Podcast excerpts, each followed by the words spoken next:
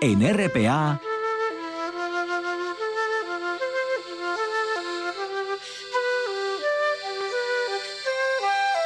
Noche tras noche.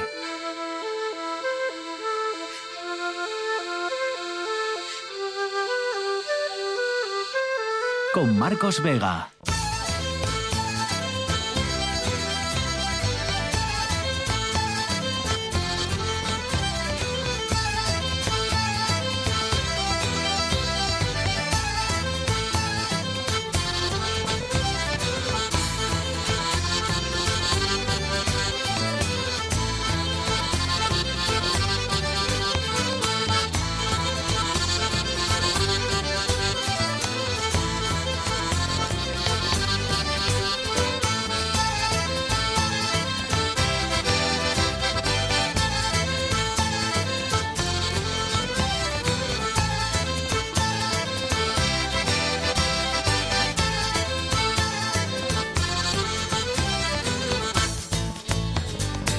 Buenas noches y bienvenidos al espectáculo de la radio. Pues sí, al final sí que había trenes que salían antes de las 6 y 25 y además varios. El dato que dio el ministro estaba equivocado, dice el Principado, y ahora resulta que Asturias sí tendrá, parece, un tren que llegue antes de las 9 y media de la mañana a Madrid.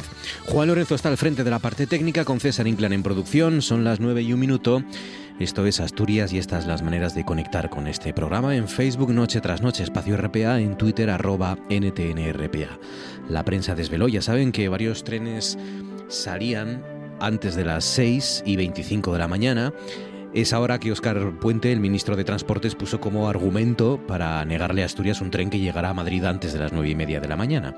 Bueno, ¿por qué es tan importante esa hora? Luego se lo preguntaremos a nuestro economista Celso Roces. La novedad hoy es esa, que el Principado ha anunciado que sí, que en los nuevos horarios que Renfe estrenará el mes que viene, el primer tren de la mañana pues llegará a Chamartín antes de las nueve y media de la mañana, que era una demanda sobre todo los empresarios, ¿no? que quieren llegar cuanto antes a la capital del reino.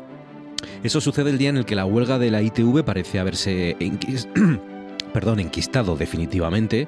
La consejera de Industria, Nieves Roqueñi, ha dicho que van a revisar los servicios mínimos y van a dar alternativas, siempre, ha dicho, respetando el derecho a huelga de los trabajadores. Sucede el día en el que también hemos conocido cómo serán las protestas que los ganaderos anunciaron para esta semana. Mañana martes serán en Oviedo, Castropol, Ribadedeva, Lena y Llanera. Se van a concentrar desde las 11 de la mañana frente a delegación de gobierno y también se van a movilizar esta semana en Barres, en Bustio, en Campomanes y en el polígono de Silbota. Esos son los puntos que podrán verse, por tanto, afectados por esas protestas del campo. Todo eso el día en el que el rector de la Universidad de Oviedo, Ignacio Villaverde, ha confirmado a los compañeros de TPA, ha confirmado aquí en esta casa que se presentará a las próximas elecciones para ser reelegido como máximo responsable de la universidad. Y por último, todo eso sucede el día, este lunes, en el que Gijón, Asturias y todo el hockey sobre patines español pues celebra la victoria ayer, ¿verdad?, del Telecable Gijón en la final de la Copa Intercontinental. Las jugadoras del club más laureado de Asturias han completado con esa victoria un hito histórico, han ganado, ya saben, todas las competiciones que han disputado en la temporada, la Copa de la Reina, la Hockey Liga, la Supercopa, la Copa de Europa y ahora la Intercontinental tras una final de infarto además. Así que gloria eterna para el Telecable Gijón. Por mucho que la mayoría de los medios deportivos nacionales se empeñen en darles la espalda, aquí, como no podía ser de otra manera, la reivindicamos, claro que sí, por ese excepcional triunfo y esa temporada magnífica. César Inclán, buenas noches. ¿Qué tal, Marcos? Buenas noches. ¿Qué más cosas nos deja este lunes? Varios chilenos que fueron adoptados en Estados Unidos de forma irregular durante la dictadura militar de Augusto Pinochet han vuelto este domingo a Chile para reencontrarse por primera vez con sus familias biológicas. El encuentro ha sido gestionado por la Fundación estadounidense sin fines de lucro Connecting Roots, cuya misión es reunir precisamente a personas adoptadas durante los 17 años que estuvo Pinochet en el poder con sus familias biológicas en Chile. El vuelo procedente de Nueva York aterrizó en el aeropuerto Arturo Merino Benítez de Santiago de Chile, donde los presentes se han mostrado muy emocionados de reconectar con la familia, según testimonios recogidos por la emisora de radio chilena ADN. El vicepresidente de la Fundación, Juan Luis Insunza, explicó que el encuentro organizado se trata de un reencuentro múltiple con el fin de simbolizar la magnitud del problema en el país ya, que bajo esta figura de adopción forzada salieron más de 20.000 autocares entre 1973 y 1989. Las estimaciones basadas en denuncias, causas judiciales e informes de instituciones internacionales señalan que más de 20.000 niños salieron de Chile para ser adoptados de forma irregular durante la dictadura militar. 5 sobre las 9, a esta hora en RPA nos vamos a las nubes.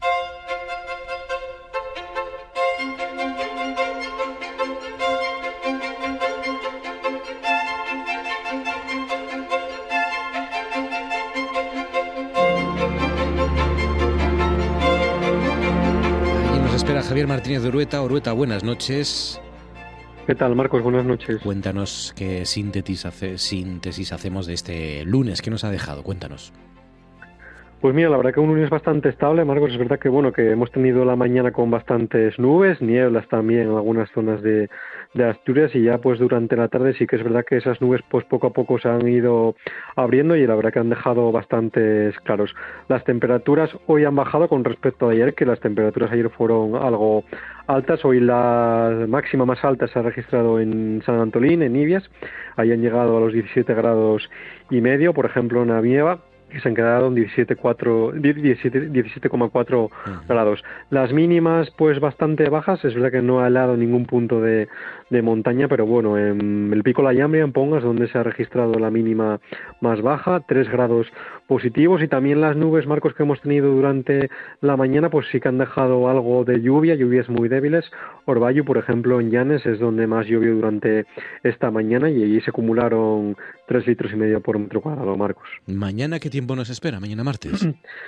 Pues mira, mañana martes todavía un ambiente bastante estable porque ya contaremos mañana Marcos, pero la segunda mitad de la semana cambia por completo y vamos a tener condiciones de invierno, pero bueno, como decimos, de cara a mañana vamos a tener un martes la verdad que bastante primaveral, sobre todo por las temperaturas, tendremos alguna presencia de nubes en los cielos, pero bueno, el sol como decimos será el protagonista con esas temperaturas que de cara a mañana sí que suben bastante con respecto a hoy, muchas máximas sobre todo en el interior de Asturias que podrán llegar a los 20, 21, incluso 22 grados. En zonas de costa, eso sí, las máximas se quedan algo más cortas por el viento de componente este. En zonas de costa las máximas estarán entre los 17 y 18 grados y las temperaturas mínimas otra vez sin heladas en ningún punto de Asturias, en zonas de montaña pues con mínimas a primeras horas entre los 3 y los 5 grados, en zonas de costa pues las mínimas algo más altas en torno a los 9 y los 10 grados Marcos, pero como decimos de cara a mañana a martes, un martes todavía bastante estable que podemos disfrutar sobre todo con las temperaturas. ¿El miércoles es ya cuando el invierno se va dejar ver o este año tampoco por aquí? Mm, todavía, no, todavía no Marcos. Sí, todavía vamos a tener un respiro el, el miércoles. Será, un, eso sí, un miércoles con bastante presencia de las nubes con respecto al, al martes. E incluso, fíjate que las temperaturas de cara al miércoles sí que volverán a subir algo. Ganaremos algunos grados, pero bueno, en general parecidas más o menos al martes, con algunas máximas, sobre todo en el interior de Asturias, que podrán llegar a los 21, incluso 22 grados, Marcos. Pero como decimos, estos días bastante estables, la primera mitad de la semana bastante estable y luego ya a partir del jueves sí que cambia bastante Marcos, porque sobre todo tendremos condiciones de puro invierno. Pues mañana ya lo contamos. Javier Martínez Dureta, cuídate, gracias y hasta mañana. Un abrazo, gracias. porque hay muchos asuntos sobre la mesa que tienen que ver, claro, con la economía, sino directamente pues de forma tangencial, ¿no? Como las novedades en el peaje del Huerna, que les han contado unos compañeros de informativos. Ya hay fecha para los nuevos descuentos que se van a aplicar a los viajeros, esa rebaja que ya saben se va a aplicar de manera progresiva desde el primer viaje, empezando, esto es lo nuevo de hoy, con un 15 o un 20%, ¿no? Esos son los, los cambios en las bonificaciones para los viajeros que hemos conocido hoy el consejero de fomento Alejandro Calvo ha anunciado que esas nuevas rebajas a viajeros se van a poder empezar a aplicar en primavera y que serán desde el primer viaje, aunque no tanto como pensábamos, ¿no? Em, se empezarán por un 15 o por un 20% hasta llegar progresivamente al 60%, ¿no? que es la rebaja máxima que hay en estos momentos, aunque con unas condiciones pues bastante complicadas de cumplir que, pocos viajeros eh, eh, cumplen ¿no? y, que por lo por tanto pues pocos viajeros se pueden beneficiar de esos descuentos. Celso Roces, buenas noches. Buenas noches, Marcos. Buenas noches a todos. El peaje del Huerna, los agravios comparativos y sobre todo la, la relevancia ¿no? para el tráfico que hay por nuestra conexión vía carretera por la península y, y, lo, y lo caro que es ¿no? viajar. Sí, claro, y además el, el, costo, el incremento de coste que puede suponer también a las mercancías, ¿no? Porque hay que recordar que muchas de las rutas logísticas y las rutas de transporte eh, tienen su entrada, principalmente porque hay un centro muy importante de distribución en, en, en, Benavente, en Castilla y León, y por lo tanto desde Benavente hasta Asturias pues eh, entran por, normalmente por el peaje del Huerna, ¿no? Y por lo tanto traer esas mercancías y traer eh, esos materiales y, esas cosas y movernos nosotros pues nos cuesta un poquito más por, por culpa del, del, peaje del Huerna ¿no? y de, esos costes que lo que hacen es incrementar eh, cualquier cosa que hagamos que, que tengamos que usar el, la autopista. Pues eh, claro, el, cuando compramos cosas, pues eh, eh, algunos céntimos eh, de euro pues vienen de aquí, ¿no? Del dinero que cuesta pasarlo en muchos casos por carretera a través del Huerna y del peaje. Correcto, y, y, olvide, y no olvidemos que nosotros en Asturias tenemos un doble peaje, porque por ejemplo para ir a Madrid la entrada a Madrid tenemos también otra autopista de peaje, con lo cual estamos doblemente penalizados claro. en esas relaciones de comunicaciones que muchas de ellas son con Madrid. Eh, estamos doblemente doblemente castigados por decirlo de, de, alguna forma no y luego pues es evidente que, que, todo lo que sean descuentos y todo lo que sean eh, facilidades para el uso de, de, la autopista pues está muy bien pero luego lo que tú comentabas, Marcos, la lo, lo, fácil que sea acogerse a esos descuentos y poder eh, tener eh, costes más baratos para, para, utilizar la autopista, ¿no? Al mm. fin y al cabo, de lo que se trata es de que haya descuentos. Eh, el objetivo al final debería de ser la eliminación del peaje en el momento en que se pueda, pero mientras tanto, bienvenidos sean esos descuentos. Ahora también lo que hay que pedir es que sean fáciles de utilizar, yeah. por ejemplo, asociándolos a la matrícula, asociándolos al al, a la tarjeta bancaria con la que pagamos el peaje y claro. pues, no, no, teniendo que eh, soportar otras obligaciones como puede ser el comprar un dispositivo, el etcétera, etcétera. ¿no?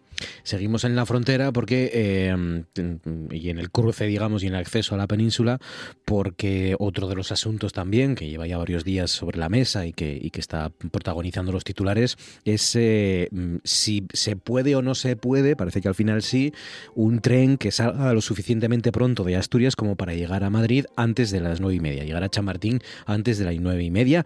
Es una reclamación de los empresarios fundamentalmente ¿Por qué es tan importante llegar antes de las nueve y media a Madrid, Celso?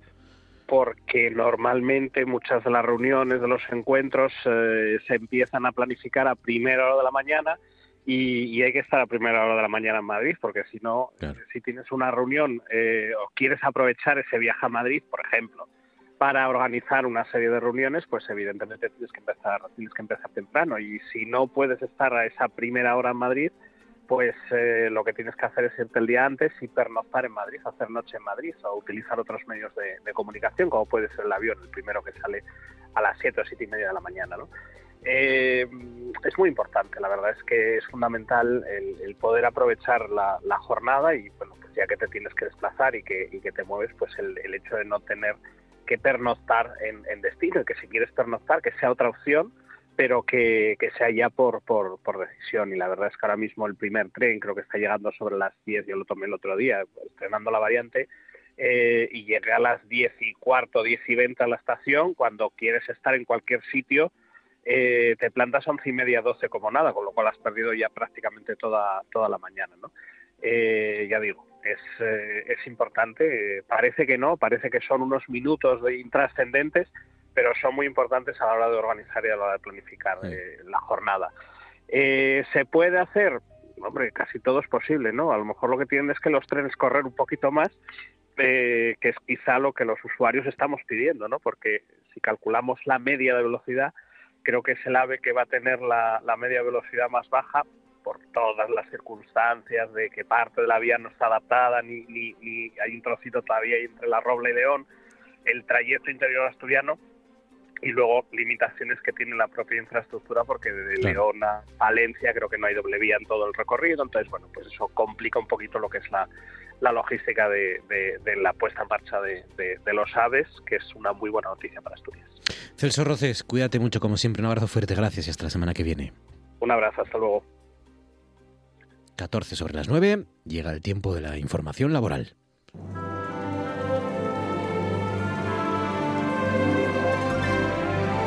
En Noche tras Noche.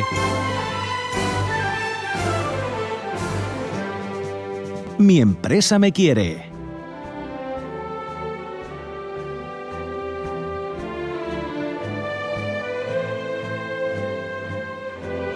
Porque hay nuevos permisos y además querías aclarar, Fran Suárez, buenas noches. Buenas noches, Marcos. Una cuestión de las eh, causas familiares de fuerza mayor, ¿no? Del nuevo permiso de, de, causas familiares de fuerza mayor, ¿no? Sí, efectivamente. Bueno, como el, el año pasado estrenábamos ya casi con, aquí con In Extremis las, las eh, bueno, nuevos derechos eh, eh, laborales y demás. Bueno, igual que ocurrió con las elecciones gallegas ahora que eh, de repente en el último día ya les incrementan el sueldo a, sí. a funcionarios, sanitarios, eh, sí. sanitarios y demás. Bueno, pues eh, para terminar la anterior legislatura, como se precipitó, pues al final pues hicieron una, una serie de derechos, ¿no? Entre estos entre estos derechos bueno ahora hacemos un repaso así rápido por los por los distintos permisos que, que, bueno como cambiaban y demás eh, que eran pues fundamentalmente eran unos siete ocho permisos no me acuerdo muy bien si eran siete ocho uh -huh. eh, uno era el que había cambios en el permiso retribuido por accidente o enfermedad graves que, que hubiese hospitalización o intervención quirúrgica eh, sin que haya, sin, sin, necesidad de que haya hospitalización, pero que precise reposo domiciliario, que antes eran dos días y, o cuatro en caso de que se requiriese desplazamiento, y ahora, eh, en cambio, pasa a cinco días en cualquier caso. ¿Vale? Hay mucha gente que todavía me está preguntando por, por, por, la parte anterior, la verdad. Le dicen que no, que es que son dos y cuatro en caso de desplazamiento. No, no, son cinco en cualquier caso. Uh -huh. Cinco días, eh, vale. Sí. Esto se hace a través de la ley esta de familias que querían eh, aprobar y demás. Eh, entonces, bueno, hay importantes cambios pues, en, los nuevos modelos de familia, que son, que, bueno, pues viene siendo distintos hasta el siglo XXI. Eh, yo creo que ya se llegaba tarde, pero bueno, por lo menos eh, ya está aquí. Lo que incluye son familiares de hasta segundo grado, los, los, que incluía hasta ahora, pero ahora también incluye a convivientes en un mismo domicilio y a parejas de hecho. Se empieza, pues bueno, empiezan a, a incluir al, al, tema de las eh, parejas de hecho para, pues para, para, otros, para otros derechos, como por ejemplo el, el permiso retribuido por, por fallecimiento, que también se, se incluye a, a la pareja de hecho, antes era solo hasta, hasta familiares de segundo grado. Este sigue siendo dos días y cuatro en caso de desplazamiento, este no cambió. Sí. Eh, la, el tema de las parejas de hecho también se incluye eh, porque se, inscri se, incluyan dentro del, se inscriban en el, en el, registro de parejas de hecho como si fuese un, un, el permiso este por matrimonio, que eran 15 días, también para las parejas de hecho. Eh, existe también una reducción de jornada y una excedencia por cuidado de familiares, que también incluye a, las parejas de hecho y a los familiares de estas hasta segundo grado. Eh, después hay también una, adaptación de la jornada que, bueno, aparte de que incluyen a las parejas de hecho y a sus familiares, también incluyen a los, a los convivientes en un mismo domicilio. Y aquí había un cambio importante también, que la empresa tenía 30 días para contestar por escrito. Ahora lo que se reduce es un máximo de 15 días, que podría, podrían reducirlo eh, porque dicen que, bueno, por el mínimo necesario y tienen que, eh, tienen que motivarla por, por, escrito y dentro de esos 15 días como máximo, motivar en caso de denegarlo, porque si no, se presupone eh, concedido directamente, ¿no? Claro.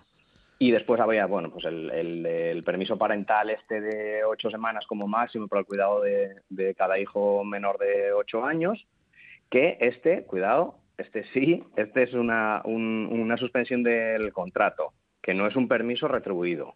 ¿Cuál es ese? Este es, este es el, el, permiso parental de las ocho semanas para el cuidado de, de cada vale. hijo menor de, de, ocho años. Vale, vale, vale. ¿Vale? Ese permiso este parental es no, es, la... no, es, retribuido, sino que se, se, hace un paréntesis en tu trabajo, por así decirlo. No vas a trabajar y no cobras. Vale. Efectivamente, bueno, pues se puede dar mala, mala cosa. Bueno, esto, las ocho semanas estas pueden ser eh, continuas o discontinuas, a tiempo completo, a tiempo parcial. Mm. Eh, pero bueno, este, como, como las 16 semanas estas del permiso por maternidad y paternidad, pues que tampoco se cobra. Vale, vale. Vale. Y eh, todos estos permisos, eh, con el tema de, la conciliación y la corresponsabilidad eh, de la vida familiar y laboral, lo que hacen es una especial protección, que es en caso de que se, se disfruta de alguno de estos permisos y te despidan por ello, pues el despido sería considerado nulo automáticamente. ¿Vale? Como una indemnización por, violación de derecho fundamental a, la no discriminación y demás. Vale, y había otro, que este es el que está causando así un poco de, estragos, que es el permiso por, por, causas familiares de fuerza mayor. Este es el que decíamos al eh, principio, sí. Efectivamente. El, hay hay empresas que todavía discuten si, este permiso es retribuido o no. Eh, hay otras que te dicen que no, es que tiene que ser por, días completos. O sea, si, te tienes que ausentar, te vas todo, todo el día. Eh, bueno, pues, pues están, muchas personas están consultando, eh, consultándonos sobre, sobre este y no, este, este permiso es plenamente retribuido eh, y, todos los, los las, personas tienen pues eso son las, las horas que, necesites con un máximo al año de cuatro días en total. Pero son son por horas es ir, contabilizando pues si te, tienes que ausentar porque oye te pasó algo en la guardería pues está protegido, especialmente protegido porque, claro, hay, hay gente que sí, que se, se, acabó despidiendo porque pues te tienes que ir a la guardería, pues mira, yo no quiero un, un trabajador, especialmente una trabajadora, claro, claro. Eh, que, que, bueno, pues cada poco pues el hijo sale un poco rebelde y, se tiene que se tiene que ausentar. ¿Tienen que ser familiares de primer grado, Fran, para, para eh, este de fuerza mayor? Eh, son, bueno, para, para familiares o personas convivientes, en caso de enfermedad, accidente o, bueno, alguna cuestión así eh, que haga indispensable que, tengan que, ir el trabajador, claro, o la trabajadora. Claro, claro, Este, este permiso se puede utilizar todas las veces que, quieras eh, y no es, bueno, a partir, a partir del cuarto día, pues ya no, te lo retribuye. los cuatro, los cuatro, días primeros días al año, que bueno, en, en, en general son 32 horas. Claro, claro, claro pues, pues son nuevos eh, em, permisos que, mejoran las condiciones laborales, pero sobre todo que se adaptan, ¿verdad?, a, lo que es una situación familiar y, unas, y unos tipos de familia y de relaciones que no tienen nada que ver a lo que, a lo que había, ¿no? Evidentemente, porque han cambiado muchos y la forma de vivir de los españoles, la forma de habitar y de compartir mm, las vidas, eh, pues, pues ha cambiado mucho y por eso, de alguna manera, se adaptan ¿no? los permisos que, que había y se amplían. ¿no? Todo lo que nos gustaría, pero se amplían ¿no? poco a poco.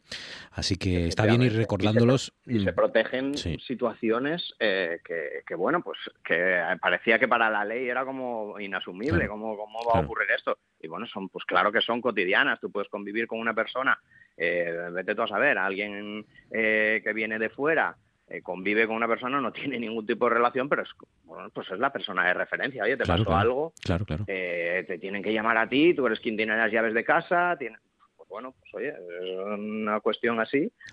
Parecía de lógica, pero bueno, tuvo que llegar 2023 y el final finalísimo de una legislatura que, bueno, hay algunos a los que no les gustaba tanto, hmm.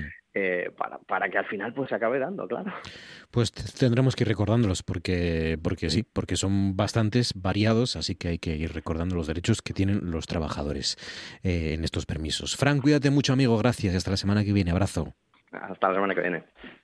En RPA, la radio del Principado de Asturias, los programas son tu compañía diaria. Comenzamos contigo la mañana de la manera más divertida. Somos tu compañía más cercana hasta la hora de comer. Y por la tarde, humor, análisis e información. Conectándote con lo que sucede en cada rincón de Asturias. Y por supuesto, noche tras noche, la radio autonómica es tu compañera para despedir el día. RPA, tu radio, la de todos, la radio más cercana. Cosas que pasan en Noche tras Noche. La Oxalis latifolia, eh, la popular hierba o herba da maldición. Claro que además tiene unos nombres muy bonitos, ¿no? Sí, bueno, pero es un nombre que, que, se llama también así en el resto de Asturias. Es un nombre que coincide con el resto de Asturias. Concretamente esta especie eh, chegou de fora, non é unha especie autóctona, pero chegou de fora xa hai moito tempo. É unha erva que, que enche as, as terras e entonces para, para os labradores eso era a maldición.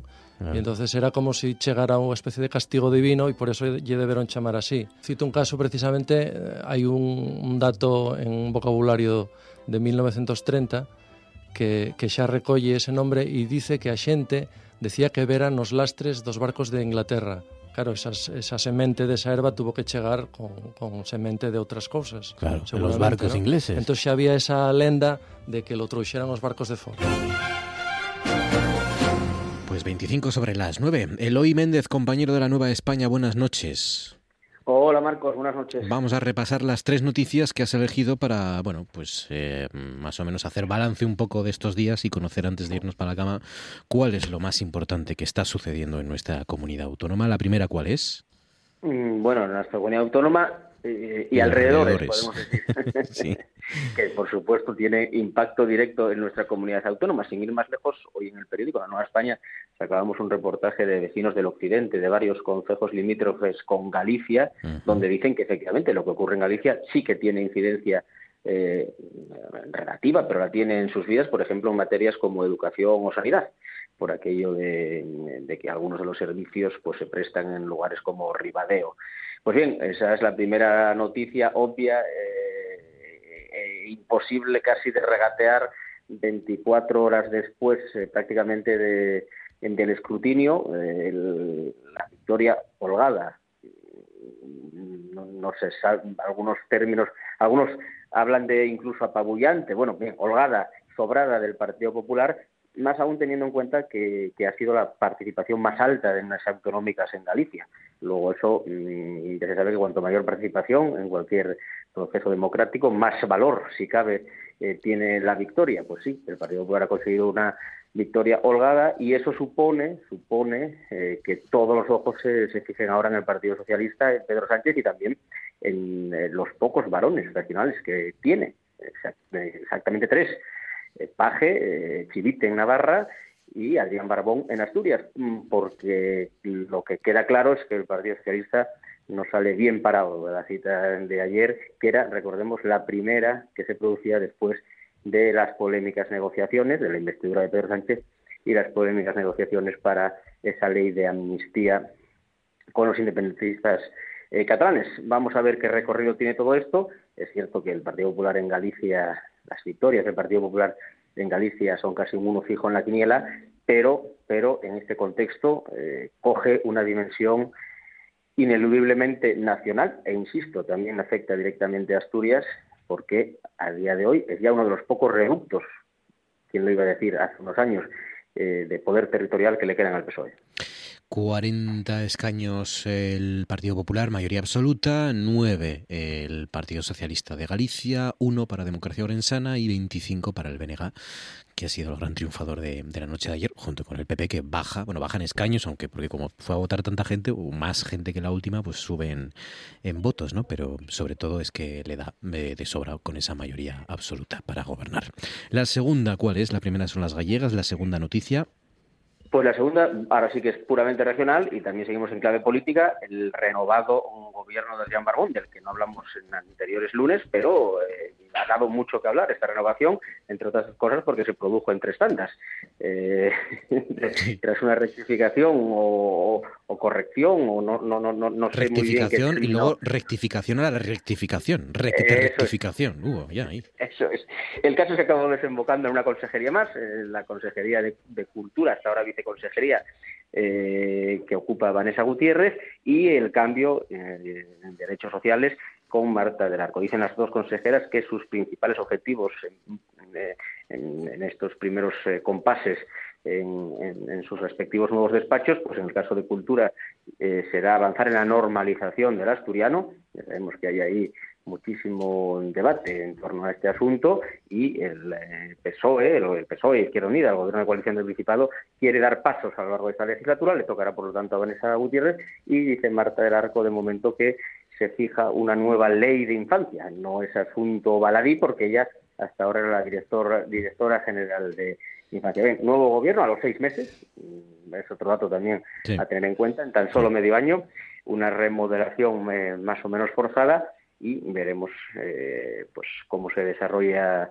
esos dos proyectos que hay ahora mismo sobre la mesa. Seguramente habrá más porque son dos consejerías, eh, Marcos, lo sabes tú bien, y que dan siempre mucho, mucho que hablar. Sí, sí. Sí, sí. Eh, hay algunas consejerías que, que, son muy duras, ¿no? Son muy duras. Eh, mira, industria. Las sociales me atrevería a decir. y, no sé si la más dura, pero, pero, pero casi. Y en industria, por ejemplo, es que estas semanas también está teniendo la consejera su trabajo con las con la huelga de la ITV y demás. La tercera y última, ¿cuál es?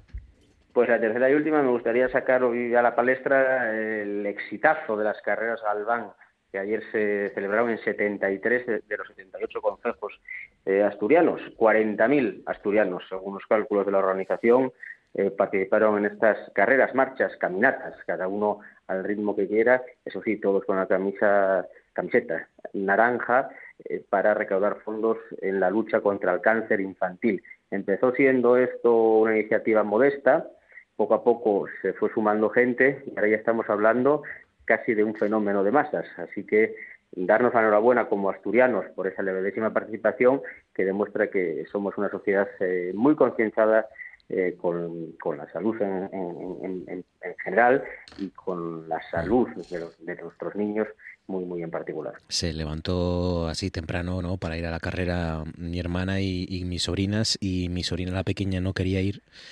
porque decía que primero dijo que ella no se había apuntado a esa carrera luego mi hermana le, explicó que era una, por una buena causa, que era una causa eh, social y demás. Y luego ella le confesó que era que no entendía cómo, cómo es posible que corriendo fuera a ayudar a la gente que tenía cáncer. Y entonces, claro, hubo que explicarle eh, la conexión, ¿no? Entre mm, una carrera solidaria, bueno, en fin, contribuir, pagar una parte para que eso sirva para investigar y, bueno, en fin. Pero sí, sí. Seguro, seguro, que a partir del año que viene va a pedir ella. sí, pero es que damos. y además seguro que, que descubrió, que, habrá descubierto que no es necesario correr demasiado. Claro, no, no, y caminar, ella que hizo caminar.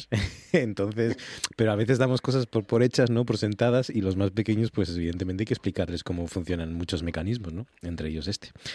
Todo un éxito. Las carreras van por toda Asturias, que es la noticia, una de las tres que nos ha contado y recordado Eloy Méndez. Eloy, cuídate, amigo, un abrazo, gracias. Un abrazo muy grande. En RPA, Noche tras Noche, con Marcos Vega.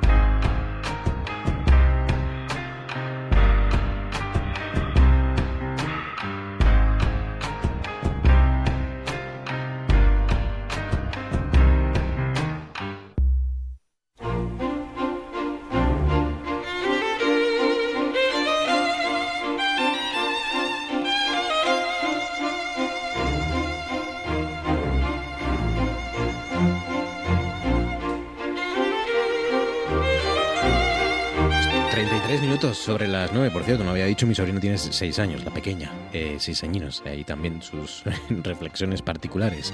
Tiempo para el relevo, para rodearnos de buenos y viejos amigos. Por ejemplo, está aquí ya Manu Espiña. Manu, buenas noches. Hola, buenas noches. ¿Cómo estás, Manu Espiña? ¿Qué pues tal? ¿Bien? Muy, muy contento por un lado y muy descontento por otro. Lo descontento lo primero, venga. Pues mira, lo descontento y que ayer cuatro rapacinas en Argentina, luchando contra viento y marea, se proclamaron campeones de la Copa Intercontinental. Impresionante. Y he visto hoy ¿Cómo un, va a ser eso malo? he visto hoy un recuadro eh, ínfimo en la prensa de tal evento. Es decir, eh, cuando se proclamaron las, las españolas campeonas del mundo de fútbol, hubo dimes, diretes, besos apretujados y muchas más cosas. Y sin embargo, estas provincias que lo han ganado todo con una ayuda ínfima. Te voy a dar, a ver, eh, te voy a dar una explicación. una explicación. Eh, como, fue el como fue el domingo muy de madrugada, la mayor parte de los periódicos estaban cerrados ya. De las, de las primeras ediciones ya estaban cerrados y por eso hoy en papel, te hablo de los periódicos que, que, yo confío en que esto lo saquen como, como, como, como debe ser. Como hito histórico. Como lo que es, que efectivamente que es un hito histórico, hablo de los, de los periódicos en papel eh, autonómicos. Yo lo que sí es verdad que es eh, vergonzoso, sonrojante, es que ayer por la noche los programas deportivos nacionales la mayor parte que estaban dando el, la programación en directo no lo dijeran. Muchos de ellos, ya, ya, sé que esto no es muy políticamente incorrecto, pero lo siento, muchos de ellos dirigidos o conducidos por asturianos. Y que ayer no dieran eh, la victoria, que basta solo con decirlo. Yo no pido que le dediquen eh, una hora de tertulia como le dedican a si Mbappé se saca un moco o no. Ya lo sé que eso no da tanta, tanta mm, audiencia. Pero Coimes, dedícale un minuto, cinco minutos a contarle a España que eh, acaban de hacer historia el Telecable Gijón después de una temporada inigualable, irrepetible, impresionante y como ellas dicen, algo muy bestia, ¿no? Todas las competiciones disputadas en una misma temporada. Entonces, es decir, ahí, sí que a mí me cabreo. Es que no hay ningún club del mundo que haya hecho lo que han hecho ellas ayer. Ningún club del mundo de ningún deporte. Bueno, seguro que alguno por ahí hay, pero, pero, en todo caso, en Asturias desde luego que no. Y esto es una. Es que a mí me dio una, pena. o sea, me dio una pena porque estoy viendo el partido de las semifinales, eh, que por cierto, la final no se televisó y televisaron la semifinal. No, y la final también, por TPA. Ah, pues no la vi. Mm, creo que hubo algún corte, pero sí que se. Pues no la vi. Sí que pues se retransmitió. Porque si no hubiese estado allí. el eh, domingo, eh, la, final se retransmitió el domingo y, la semifinal también. La semifinal el viernes, sí, la, pusieron el viernes, ¿eh? efectivamente. Lo más que fue muy. Fue que como hubo prórroga y demás y tal, se alargó bastante la, la pero, final. Pero es igual, pero es un hecho, es un. Es decir, o sea, la televisión asturiana tiene que estar allí el tiempo que haga falta. Es, no, no, que sí, que sí, que la retransmitieron. Es nuestro buque insignia. Bueno, la, retransmitieron uh, de aquella manera, pero se retransmitió. Es nuestro buque insignia. Se transmitió, ¿no, ¿no? Ya te digo, la, yo confío en que, que, no le hayan dado la dimensión que, que, mereces por eso, porque como acabó tan tarde la final, se alargó tanto, eh, pues al final seguramente no entró, ¿no? En muchos... Eh, pero, por ejemplo, en los digitales, la voz de Asturias lo lleva poniendo en portada durante todo el día, aquí lo hemos contado, los compañeros de Tiempo Añido lo han contado también y y, dándole la, entidad que merece. Esperemos que cuando lleguen a Asturias pues sean recibidas como se merecen. Pues sí, sí, sí, sí. No, y, y, Barbón mismo, por ejemplo, ayer las, las, siguió el partido, Adrián Barbón, el presidente del Principado, estuvo siguiendo el partido, las felicitó, muchas consejeras también, muchos consejeros del gobierno asturiano. Por cierto, Adrián Barbón fue de los pocos que las apoyaron para que pudiesen estar en Argentina. Sí, sí. Sí, sí. Todo un éxito, todo un éxito y, y es verdad que, que a ver si les damos la, bienvenida con, y el recibimiento que se merecen. Eh, ¿Y la buena cuál es? Pues, la será la mala, la buena. La buena, pues bueno, pues porque está haciendo buen tiempo, ah. estoy mejor que estaba. Porque estabas ya, te has recuperado del. Sí, tuve una, gastroenteritis, tuve catarro y gastroenteritis a la vez. O sea, fue, fue una, un cuadro inmaculado. Yolanda Vázquez, buenas noches. Hola, buenas noches. ¿Cómo estás, Yolanda? ¿Qué tal? ¿Bien? Bien. Sí. Bien, os estaba escuchando con esto del hockey, que mm. tenéis mucha razón. ¿Verdad? Mm, eh, y además, nada, yo es que lo único que quería aportar en este sentido mm, es que la tradición de hockey en Asturias es fortísima. Quiero decir, nosotros hemos tenido el Club Patín Santo Domingo, liderado por y las Cibeles, y, me refiero masculinos, ¿eh? en división de honor durante los años 70, 80, mitad de los 70, 80 y buena parte de los 90. Eh, ahí capitaneados por, por, un cura, el padre Valdés.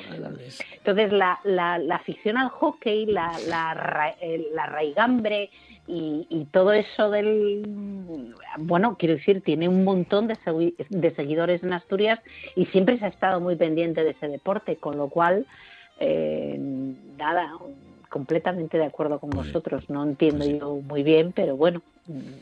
Esas cosas. Sí, sí, sí, porque ya digo, con todos los em, enviados especiales, productores que tienen los medios nacionales, eh, no pasa nada, ¿eh? No pasa nada por dedicarle cinco minutinos a esto y dejar de hablar del enésimo fichaje de Mbappé o si, si Messi se sacó un moco eh, en el entrenamiento. Estas cosas al final eh, también son información y también es periodismo y rigor al final. en fin, bueno. y pues clientes. Sí, celebremos, celebremos, celebremos el gran triunfo del Telecable Gijón y celebremos que os voy a llevar hasta Soto Luña, por ejemplo. ¿Qué os parece? Ah, bien, muy bien. casa. ya sabes, Manu, que Encantado. tiramos para casa porque ahí en Soto de Luña eh, regenta un centro de masajes como quiromasajista Belén Ferlo, que es natural de, de Beifar, en Pravia, y desde hace dos décadas está ahí en, Cudillero, en, Soto de Luña. Belén, buenas noches. Hola, buenas noches, Marcos. No, y el típico negocio, ¿no? Que, que podemos encontrarnos en el entorno rural, en principio. Bueno, eh, antes que yo ya había quiromasajistas aquí en la zona en distintas épocas eh, en todos estos años, pero no, no es el típico negocio, ¿no? ¿Y, ¿Y, por qué? ¿Por qué se te ocurrió tirar por ahí y irte a Sotoluña? Bueno, pues se me ocurrió, bueno, llevo 20 años viviendo ya aquí en el concejo y la idea fue por buscando trabajo, buscando trabajo porque yo tenía un trabajo estacional, digamos, en época estival en Gudillero, en una tienda, una tienda de, de souvenirs, de moda, un poco así de todo, ¿no? La típica de, la zona costera. Y solo trabajaba pues seis meses al año. Eh, y claro, yo quería conciliar un poco también mi vida laboral con la familiar y no estar a tope seis meses y luego otros meses pues, pues en casa. Y bueno, con, ahora actualmente mi hija tiene 13 años, pero en su momento pues me apetecía pues estar con ella, criarla, educarla yo. Claro. Y fue un poco así, buscando trabajo y vi un día un anuncio de reflexología podal eh, y me, llamó la atención y me apunté y así empecé. ¿Y funciona, Belén? ¿Quiere decir que va bien la pues, cosa? ¿Sí? No puedo estar más contenta. Qué bueno. Sí, Eh, llevo dos años con, con mi negocio. Eh, estuve unos meses antes trabajando primero en mi casa o iba a los domicilios y luego me dieron la oportunidad de trabajar en el camping de San Pedro de la Ribera y ahí pues me di a conocer un poco, primero con, los campistas y luego ya empezó a venirme gente de, de, la zona del pueblo, de consejos vecinos, entonces vi que, que oye, que, que la cosa que iba. Qué bueno. Y me lancé y cogí un local aquí en el pueblo. Claro, eh, eh, vendrá gente de fuera, ¿no? Porque si no, eh, estarán todos los vecinos de Soto, vamos, con, unos músculos y unos... Pero Soto, Soto, Soto de Luña tiene 50 pueblos claro, es verdad. cerca, claro. que son los clientes que... Es decir, hoy en día, vamos a ver... Vas juntando, ¿no? Y, los paisanos mayores, ¿dónde van? Sí, sí. Claro. ¿Dónde van? Que, es decir, que, que el campo está envejecido tendrás esas espaldas, Belén, de la gente de Soto, ¿no? Sí, a ver, yo, mis clientes, a ver, inicialmente, lógicamente venía la gente de la zona, ¿no? De, del Consejo del Cudillero, digamos. Y luego, bueno, pues yo como soy natural de la zona de Pravia, pues empezó a venir gente conocida mía de Pravia. Y como todo en esta vida, el boca a boca, para lo bueno y para lo malo, funciona. Y entonces ya empezó a venirme gente de, pues de Salas, de Pravia, de Belmonte, incluso de la Felguera me vienen hoy por hoy, bravo. Qué bueno. ¿Qué es eh, esto de la bambuterapia? Esto me ha llamado la atención, Belén. Bambuterapia. bueno, es uno de los masajes que más me gusta, ah. el cual prácticamente lo añado, lo añado en casi todas las terapias que realizo. Y estos son unas cañas de bambú. ¿Sí? Bambú no es el típico que tenemos por aquí, pero bueno, sigue siendo bambú. Y bueno, sirven para muchas cosas, tienen mucho, mucho beneficio, como descarga muscular, anticelulítico, remodelante. ¿Pero qué haces con las drenante. cañas? ¿Sacudes a.? casi, casi. la banana. la banana, ¿no? Eh, sería, mira, una caña como más grande, como aproximadamente 40 centímetros, sí. y con ella la hago rodar. Es como si fuera un rodillo de cocina, yo se lo digo a mis clientes, así en plan de broma, porque yo siempre explico a mis clientes la primera vez que vienen cómo va a ser el masaje que yo les voy a hacer. Mm, quiero que siempre sepan, antes de ponerse en la camilla, eh, cómo es el masaje que yo realizo, porque yo combino técnicas. cojo lo mejor de cada una de ellas y las uno todas en el mismo masaje. Entonces, con la caña grande, que es como un rodillo de cocina, eh, es estirar como, como si fuera una masa empanada, estirar la musculatura, prepararla para antes del masaje manual, digamos. Y bueno, como te decía, pues los, los beneficios son muchos. Eh, Qué bueno. Claro. Eh, ¿cómo, ¿cómo, te encontramos, Belén? ¿Dónde, dónde estás? ¿En redes sociales? Eh, teléfono? ¿Sí? Eh, mira, yo en redes sociales tengo una página profesional, la cual se llama tal cual como yo, ¿no? Quiromasajista Belén Ferlo. Eh, tengo también una página de Instagram y luego, bueno, ya por el Google, también poniendo masajista cubillero, como soy yo la única de la zona, pues bueno, normalmente ya salgo yo. Qué bueno, qué bueno. Pues nada, masajista en Codillero, Belén Ferló, eh, natural de Pravia, pero ya desde hace dos décadas en Soto Beruña, con sus masajes como quiromasajista. sí. Los pueblos al poder. Los pueblos al poder, dice Manu, claro que sí. por supuesto. Qué bueno. Belén, enhorabuena y cuídate mucho, amiga. Gracias por contarnos. Un abrazo. Muchas gracias a vosotros. Un abrazo.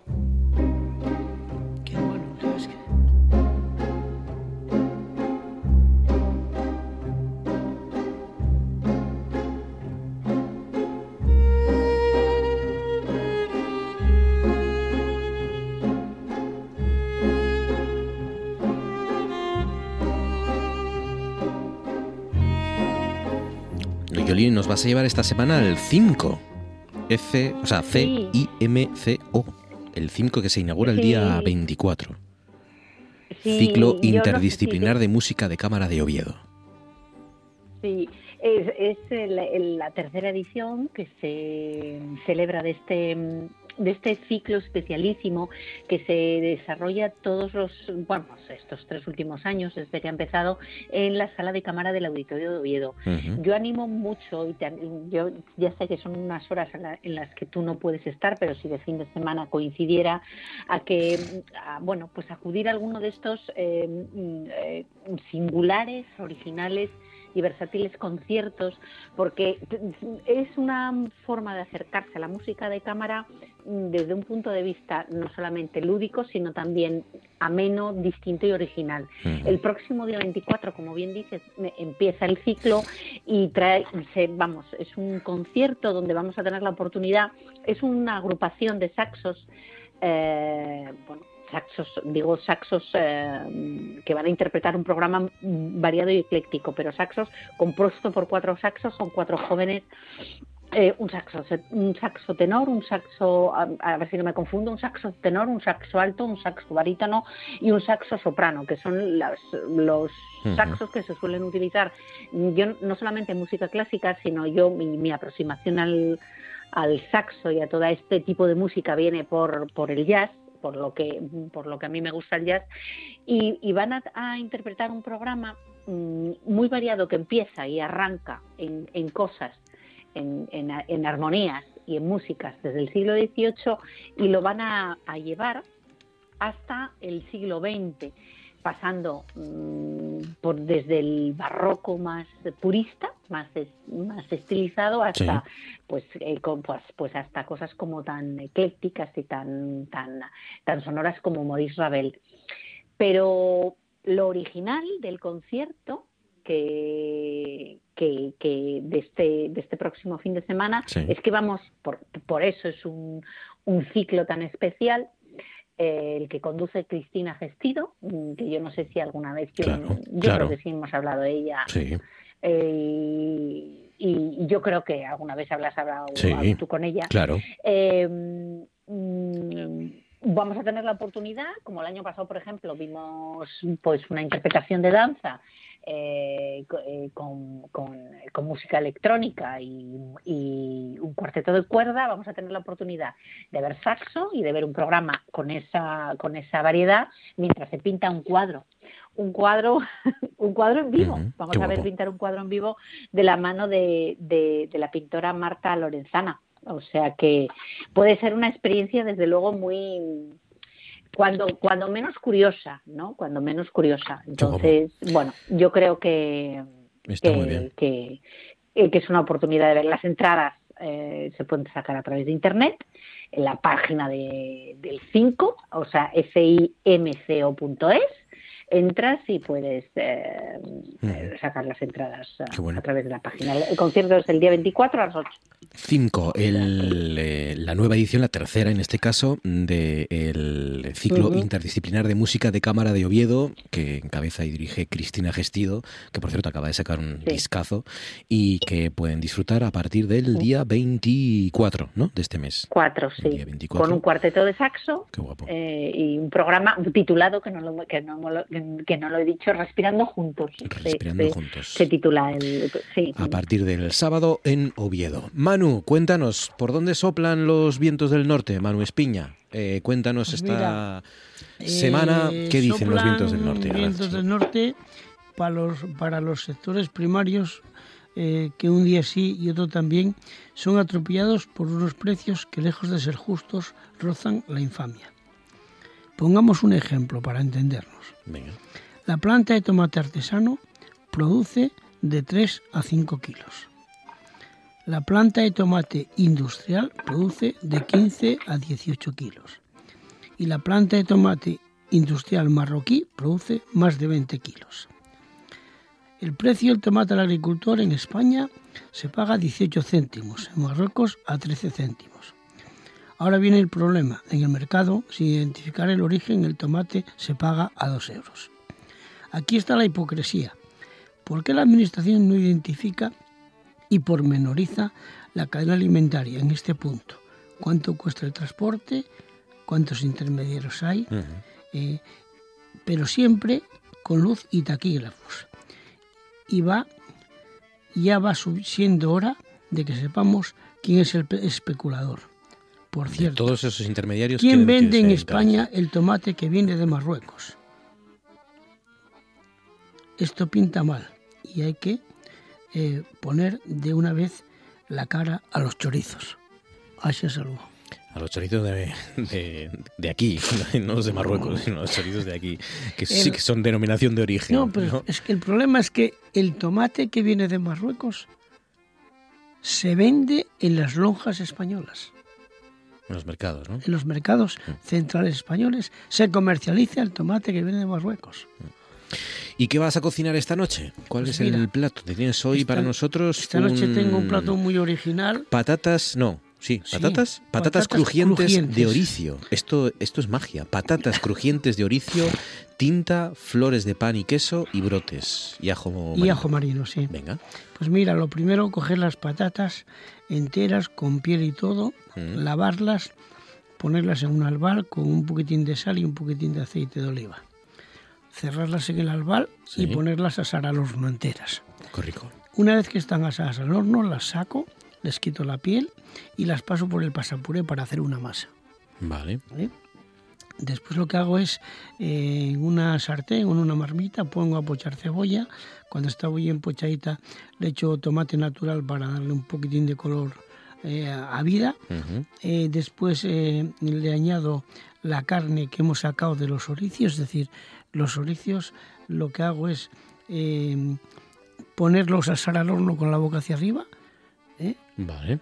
Simplemente 180 grados de 5 minutos.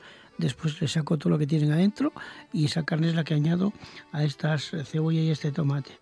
Lo flambeo con un poquitín de brandy y le añado huevo cocido rallado. ¿eh? Una vez que tengo este, este guiso ya preparado, lo que hago es cojo una porción de puré de patata, ¿eh? le hago un hoyo en el centro y pongo el relleno de este guiso en el centro. Y por encima lo tapo con otra porción de puré de patata. Total, que hago una bola, especie eh, en forma de patata, con puré que en su interior tiene el guiso de. Wow. ¿Eh? Qué locura. esa bola.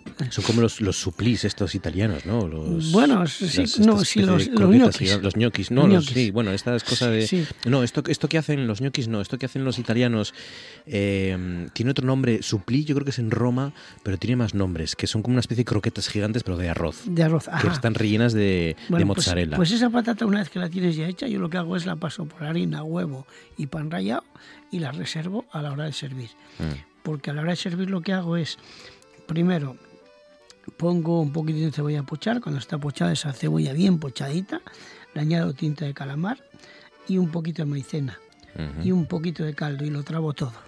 ¿eh? Entonces lo trituro y lo tamizo y me queda una salsa con sabor a, mar profundo ¿eh? para poner en el fondo del plato. Plato blanco, fondo del plato blanco con salsita de calamar y encima frío la patata y las coloco encima. Flores, eh, flores de pan y queso que son amarillitas, muy bonitas de ahora, que las cojo. Mm, la semana que viene os voy a hacer unas muestras para que Venga. aquí. Ah, sí, qué rico. Para que veáis lo que es la flor de pan y queso, ¿no? Unos brotes para decorar y unos ajos marinos que, que se encuentran, bueno, en, en Asturias, en algún, en, yo los, los, he, los, he, cogido alguna vez en, en Verdicio, ¿eh? Donde, donde termina la rompiente del mar y hace un poco de ensenada, se suele dar este tipo de... Es un ajo, es una, una planta con un bulbo pequeñito que es como si comieras un ajo. Ajo marino, qué curioso. Bueno, si no tenemos ajo marino no pasa nada, ¿no? No pasa nada, no, o sea, tampoco. Eso es, un, claro. eso es una frivolidad. Exacto, es un, un añadido, ¿no? Un superfluo. Patatas crujientes de oricio, Mira, tinta, es, flores de pan y queso. Estuve hablando hoy, hoy precisamente por la tarde en Avilés, sí. que estuve en Avilés en la feria, sí. con, con, la, con la dueña de los quesos de la Peral. Ajá. ¿eh? Y hablamos precisamente de, de un ravioli que hicimos el otro día en la radio. Sí. ¿Te acuerdas que hicimos un ravioli sí. con, con oricios, Buenísimo. con calabacín y con una cremita de la peral?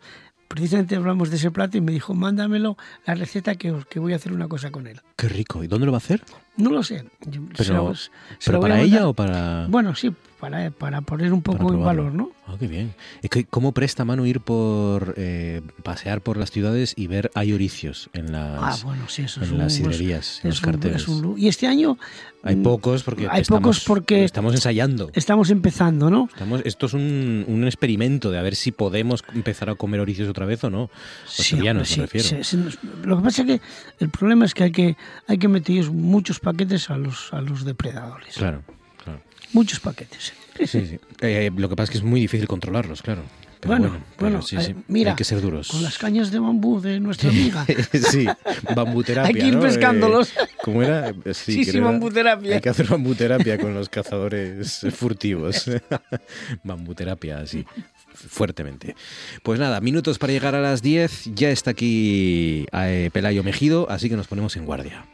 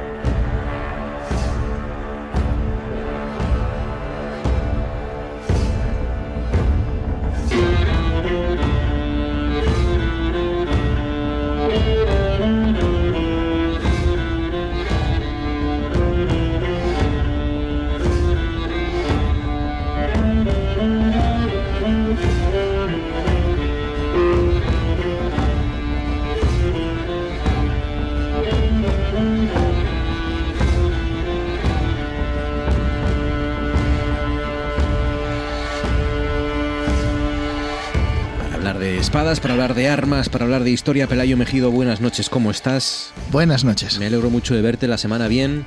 Sí, todo bien. ¿Tenéis algo por ahí en la Escuela Asturiana de Esgrima Antigua? Uf, pues ya, ya empezamos a estar a tope, la verdad. Uy, uy, que... uy, ¿cómo está eso ya? ¿Cómo está eso? ¿A tope de qué? Sí, ¿De sí, cursos? De, de, de, de, todo. O sea, por ejemplo, este fin de semana nos vamos de, nos vamos de campamento. Eh, ahí a hacer un poco de, de, hermanamiento a la escuela. Bueno, viene gente, vamos, está de, de Suiza, ¿no? Y de, y de, de, de Valencia, de Toledo. ¿Y dónde es el, el, campamento? Nada, aquí en Piloña. O sea, Piloña. Aquí, Lo habías aquí, contado aquí ya, en ¿no? Fiesto, sí, Sí. sí, ya lo tenemos por fin este fin de semana, que estamos, que jolín, todas las actividades al final. A ver, cualquier evento que hagas en Asturias, ya de normal esto hay que prever que va a llover, aunque sea en julio, en febrero más. Pero, jolín, con, con este febrero que estábamos teniendo y justamente este fin de semana, lo malo Eso que te iba a viene. decir yo. Y claro, creo- pa- Yo creo que va a ser el único fin de Sí. semana invernal del invierno. Sí, y claro, para jugar al paintball si llueve, claro, se mojan las balas y entonces ya no funcionan las pistolas, Claro. para tirar con arco lo mismo. Entonces, bueno, estamos ahí adaptando un poco. Da, rabia porque luego esto se lo dices a la gente que viene de fuera y, dices, y le dices, escucha, no me vas a creer, pero es que llevamos dos meses de sol y no te lo creen. Sí, sí, no, no, te lo creen, claro, sí. Si además decíamos, va, oye, pero bueno, estoy aquí aunque llueva, jolín, la, lluvia le da ese aire épico. Y decía un compañero, no, sí, lo, épico es hacerlo al sol en Asturias. Claro. Escucha, o sea, que hay que decir a la gente de Piloña que si vea hordas de personas con espadas y escudos y estas cosas, que no se asusten, que es todo gente que le amantes de la historia y de la, de la historia militar y demás. No vuelven los Asturias. sí. Eh, pues nada, hay que seguir hablando de, de estos artilugios, ¿no? Que tanto nos gustan, estos cachivaches, artilugios, espadas, con truco y, con, con, cañones, con venenos también. Sí, es algo que la verdad que hay más mito que verdad, ah. pero la verdad que hay siempre está bien. O sea, eh, me refiero, es, es, también muy interesante. Eh, espadas envenenadas sí que no es algo tampoco, es algo más típico de videojuegos, de, cosas así, ¿no? Eh, al final, si a uno le vas a, a pinchar con una espada, se va a morir igual. O sea, es que no hace falta meterlo mucho más. Salvo que seas un agente de espionaje ruso y, lleves, el veneno por ahí, ¿no? Con una facilidad pasmosa. Claro, y si así nos vamos también a, pues a lo mejor eso, pues algún cuchillo, algo que no sé por qué dice estas cosas y uno se traslada a esa Italia de los Medici, esa Italia del Renacimiento, eh, con, esas peleas en Florencia entre familias, ¿no? Pues sí que nos traslada un poco y sí que tenemos casos de, dagas que tienen pequeños compartimentos. Eh, por ah. ejemplo, también incluso serán más comunes las de los anillos, ¿no? Anillos con el compartimento para la pastillita o el venenito ah. y poder echarlo en la copa a quien se considere, evidentemente. No será tan común como se suele ver en las películas, es un poco al revés que lo que hablamos el otro día de las espadas con pistolas, que es muy raro que aparezca una película y cuando aparece parece una fantochada y en realidad eh, existían y bastantes. Eh, sin embargo, aquí lo del veneno siempre aparece mucho. Sin embargo, tampoco es eh, lo más común. Por ejemplo, eso, ¿no? Señor los Anillos, de no, esto tiene el veneno de la hoja de Morgul y entonces no se le puede curar la herida al final eh, no suele ser tan necesario. Luego está el mito contrario, que es el, no, no, yo la espada que está oxidada, casi le metemos ahí el tétano. Claro, de paso que lo corto se tiene que vacunar. Pero eso al final es como, sí, ves que la espada corta menos. Amigo. Oxidada corta menos. Claro, claro. estar oxidada pierde, pierde capacidad ese filo. Claro, entonces se rompe más fácilmente. Entonces al final, pues puedes ganar ahí un, un puntín en una cosa, pero vas a perder en todo lo demás. Entonces eso es algo que vemos hoy en día los soldados, el cómo el equipo tiene que estar impoluto. Es que da igual en qué época estemos, evidentemente a lo mejor, pues oye, pasas un mes por ahí y va a estar todo en peores condiciones, el calzado y demás, pero las armas siempre tienen que estar en, perfecto estado de revista. Además, el, el tétanos mataría como a largo plazo, ¿no? Claro. A ti te interesa más rapidez. Murió, de viejo, pero, pero fue por una herida mía. Sí. sí, al final, pues, pues eso, nos interesan más cosas pequeñas, ¿no? Cosas, incluso tenemos algún caso de eh, agujas con veneno dentro de un anillo. Agujas con veneno dentro de un anillo. Sí, agujas de las de coser. Bueno, o sea, es similar, ¿no? O sea, al final, pues de un tamaño muy similar un punzoncito que hay con el veneno, esa herida a lo mejor casi ni te enteras si no, si no pinchas en, en algunos sitios, como por ejemplo creo que había una novela de Sherlock Holmes en el que se pone, tiene una aguja así en un cinturón y al ponérselo no se, no se moría hasta que se quitaba el cinturón o algo así quiero recordar, pues sí que tenemos casos de eso, la espada no es algo, no es algo tan común. Lo que sí tenemos luego son eh, otra serie de otra serie de trampas que, pueden ayudar a fortalecer, eh, a fortalecer la espada. ¿no? Por ejemplo, tenemos también casos muy raros ¿no? en las que nos encontramos algunas que, eh, digamos, tienen pequeños huecos, pequeñas hendiduras que a simple vista no se ven, pero que si te dan hacen un poco de escabechina. ¿no? Que no es que esté la espada poco afilada, no es que tenga una sierra, sino que tiene unas pequeñas microfisuras que pueden ayudar a que sea más desgarrante. Anda, microfisuras. Sí, eso. Eh, yo todo esto empecé a investigarlo. Yo creo que cuando era cuando era niño vi una serie que se llamaba Kenshin, que era un, anime japonés de un samurái, en el que un malo tenía una espada con esas pequeñas hendiduras que lo que hacía era eh, recoger, era demasiado mm, pequeño para que pudiese entrar la sangre del enemigo, pero suficientemente grande como para que entrase la grasa. Y entonces al entrar la grasa del enemigo luego podía tener una espada de fuego, ¿no? Como que la encendía y con la grasa de sus enemigos se quemaba y tal. Evidentemente. Qué dibujos más bonitos veía. Pura, pura fantasía, ¿no? Pero yo, evidentemente, yo con las espadas ya desde, desde que nací. Yo veía la, aldea del arce y tú con espadas que cogían la grasa de los enemigos. Sí, bueno, es que los japoneses siempre han sido unos cafres, ¿no? Sí, es verdad. Eh, evidentemente eso no funcionaría, eh, no, no, no existe tal cosa, pero sí que tenemos pequeñas hendiduras, casi no microscópicas, pero algo que en la época es como narices hiciste esto, que al final es lo que acabamos viendo en casi todas las casi todas las secciones de guardia, cómo podéis haber hecho esto, ¿no? Como ese martillo, pistola, como eh, un montón de, de, armas raras. En este caso, esas pequeñas hendiduras que no se verían y que nos sirven también para agarrar mejor el arma del contrario, porque al fin y al cabo una espada pulida eh, es algo que resbala mucho, excepto que muerdas filo con filo, pero de esta forma, pues oye, consigas que tenga un poco de lija, ¿no? Y que, que, agarre, que agarre mejor. Eh, una de las teorías es que estas pequeñas hendiduras podrían servir para eh, a lo mejor algún tipo de veneno paralizante. ¿no? a lo mejor algo que sí pueda servir a, ya no a corto plazo, sino a, a, un plazo instantáneo. ¿Vale? Pero, pero bueno, son, son al fin y al cabo teorías, son restos que no, que no se sabe tampoco de las armas, porque bueno, muchas veces lo que, lo que vemos, ¿no? Las armas que nos quedan conservadas son prototipos que nunca vieron la, que nunca vieron la luz. Entonces al final casi que nos tenemos que quedar con mm, espadas con veneno, no. De momento al menos un poco lo que lo de siempre. Si la, la, historia siempre va a funcionar con se cree o entendemos que hasta la fecha, pues mira, de momento podemos decir que no, pero nunca con una certeza, una certeza absoluta. A lo mejor mañana aparece una espada en un registro arqueológico o en casa de alguien que se data de cierta fecha y sí que nos encontramos con eso. Luego, trampas de otro estilo, por ejemplo, cuchillos dentro de espadas. Cuchillos dentro de espadas, creo que es redundante, ¿no? Sí, es muy redundante, pero mola un montón, porque tú estás con una espada de dos manos, una espada grande, una espada de metro treinta, metro cuarenta.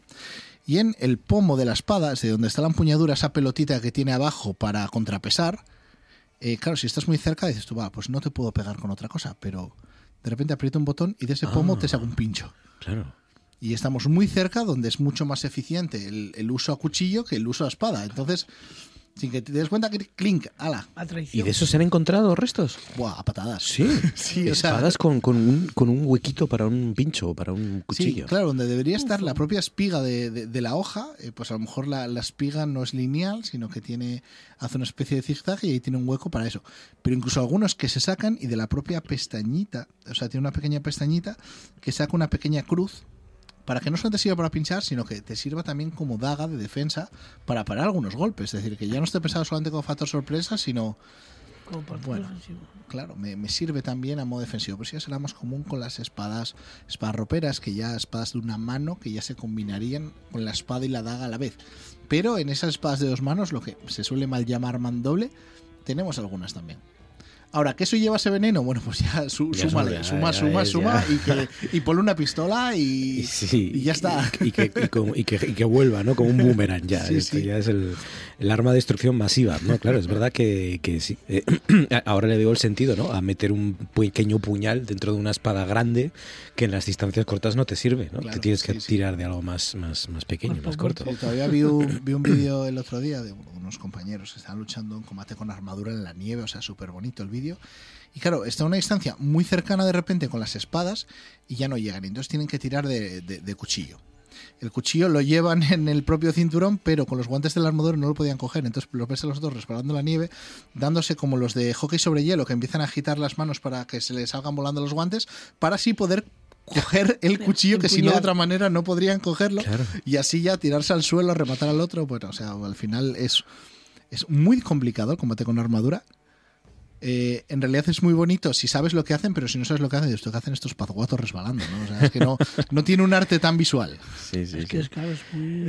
eh, yo estaba mirando, bueno, eh, porque antes dije lo, de lo, del veneno ruso medio en plan de broma, pero claro, me estaba acordando, bueno, del caso Skripal, de, de, de Sergei, Sergei Skripal, eh, el ex espía ruso y su hija, que fueron atacados por Novichok, por un agente nervioso en, en, mitad de la calle, creo que recordar que fue en Londres, pero sobre todo me acordaba del caso de un periodista de la BBC, Georgi Markov, que fue asesinado con un paraguas envenenado. eh, estaba, era el año 78, 1978, estaba esperando el autobús en el centro de Londres también y de repente sintió un pinchazo en la parte de atrás de su muslo derecho y se giró y vio un hombre, se alejaba rápidamente con un paraguas en la mano, que se subió en un taxi y se marchó. Y, y, en ese paraguas había escondido un pincho que estaba rociano con, con ricino, con esta toxina.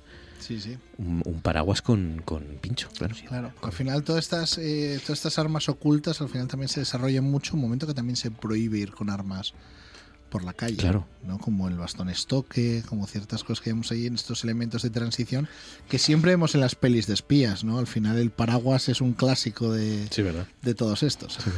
pues artilugios y espadas con trucos hoy en nuestro tiempo para la esgrima antigua. Pelayo, a disfrutar del campamento y ya nos contarás cuando vuelvas, ¿vale? que vaya todo muy bien y que lo disfrutéis, llueva, haga calor, lo que haga falta. Sin duda. Abrazo fuerte, amigo. Gracias. Café gratis para los amigos de la prensa. He oído que han asesinado a una chica. ¿Quién te lo ha dicho? Acabas de hacerlo.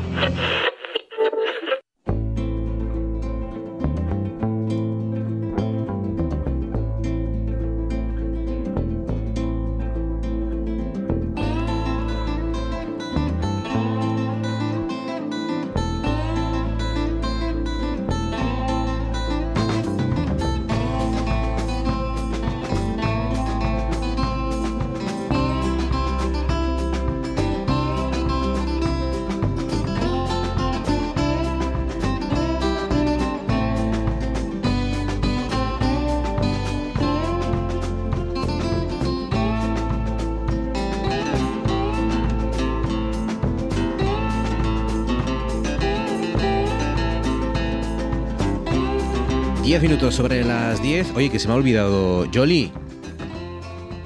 Que se me ha olvidado despedirte. Es que me vas a matar. Eh, no te he despedido ni a ti ni a Manu. A Manu lo tengo aquí secuestrado. Pero claro, es que hoy no hay, hoy no hay, hoy no hay pelea. Hoy no hay votación. Hoy, hay, hoy hacemos un especial Grammys. Eh, escúchanos porque te va a gustar, pero hoy no hay combate, entonces no necesitamos de vuestro criterio musical para votar. Pero, pero vamos, que entonces os podéis ya ir a, tranquilamente a escuchar la radio en vuestras casas, ¿vale? Así que. Qué, qué, potito. Sí, sí, sí. Mira, van a, más mujeres en los Grammy tienes hoy. Exacto, sí. Mujeres, mujeres en los Grammy. Porque esto fue uno de los deberes que le mandé yo, eh, porque quería hablar de los Grammy, que fueron hace ya dos semanas, tres semanas, dos semanas. Dos meses. Dos semanas. Ostras, no, es que parece hace tanto tiempo. parece, que fueron dos, parece que fueron dos meses, pero fueron dos semanas, yo creo, tres. Sí, dos semanas, dos semanas. Y vamos a escuchar muy buena música. Yolanda Vázquez, Manu Espiña, cuidaos mucho, amigos. Gracias, Manu. Feliz Un abrazo. Gracias. vamos allá con el, la mejor canción del año, ¿no? Exacto. De, cada año. Del, el Grammy a la mejor canción del año, de cada uno. Es el, el Grammy más representativo, yo creo, de todos. Sí. Y entonces, como este año las mujeres arrasaron, pues dije, voy a. Primero, voy a escucharme todas, todas, me he escuchado todas las canciones, las 67 canciones que han ganado. El, no te puedes imaginar cuán agradecido estoy, Marcos, ¿Ah, porque todas las canciones son súper brillantes. no hay ninguna canción que no sea mm, merecedora de un 8 ah, para Manu. Porque no tienen, sí, porque no, no, tiene, no tienen mucho prestigio los Grammy, además. O sea que está bien. Son, son, vamos, he tenido. He escuchado la canción de eh, la banda sonora del Titanic, tío. O sea, claro, qué bonito. My Heart Will Go On. Sí, con Celine Dion ahí bueno, hay una versión de la el barco, El barco se hunde porque mm, Celine porque Dion... soportan ya la Celine Dion. Estaban hasta las pelotas. Déjanos en paz, Celine. Eso. claro que sí. Pues todas, me he oído todas. Y entonces he, intentado entre sacar algunas de mujeres de, todos los años y yo creo que las he seleccionado siete, algunas estará bien. Pues empezamos en 1974, así suena Bárbara Streisand.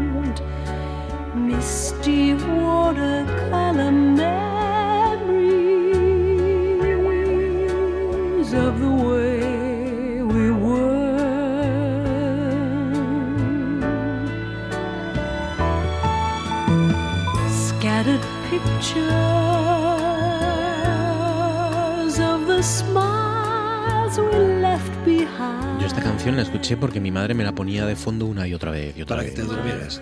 No, no, la ponía para escucharla a ella. Yo supongo que me dormiría porque era, era muy guaje, pero pero sí, sí, esta canción sonó mucho en, en, los años 70, claro. Claro, es del año 74, ganó el Grammy en el año siguiente porque todas las canciones ganan eh, como, muy, eh, como, muy, pronto el año posterior a su publicación. Y bueno, pues no fue Barbara Streisand la primera mujer en ganar el, el, el Grammy a la mejor canción, a la canción del año. La primera fue Carol King con el You Are a Friend en su versión y en la de James Taylor. Uh -huh. Le siguió la racha Roberta Flack en el 73 y luego repitió en el 74. Bárbara ganó en el 75 con esta canción y Judy Collins terminó esa racha de mujeres en el 76. La canción aparece en la película Tal como éramos, que fue dirigida por Sidney Pollack, protagonizada por ella y Robert Redford. Y bueno, pues es una característica común en el palmarés la cantidad de canciones que provienen de, de películas uh -huh. y esta canción también ganó el Oscar. Yo debo decir, como todo el mundo, tengo mis filias y mis fobias y por decirlo suavemente, Verás. Bárbara Uy. no está entre mis filias. Sin embargo, esta canción me gusta muchísimo porque tiene una voz dulcísima, pero ella es un pelín repugnante. O sea, no hay nadie a quien le guste tanto Bárbara como a sí misma.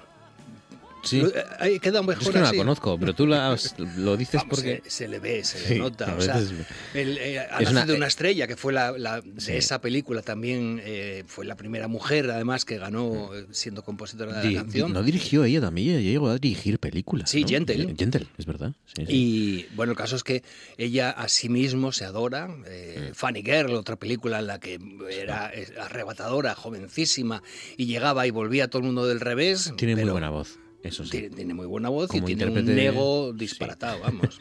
Bárbara Streisand, The Way, The Way We Were, del año 1979, The Way We Were, de esta canción que también se llevó el Grammy y el Oscar a Mejor Canción. Nos vamos hasta el año 91, así suena Natalie Cole.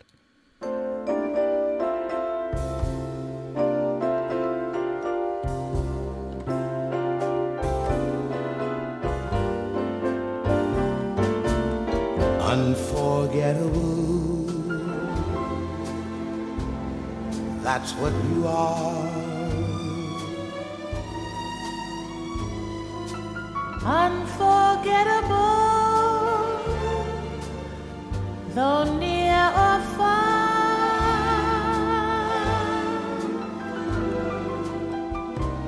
Like a song of love that clings to me how the thought of you does things to me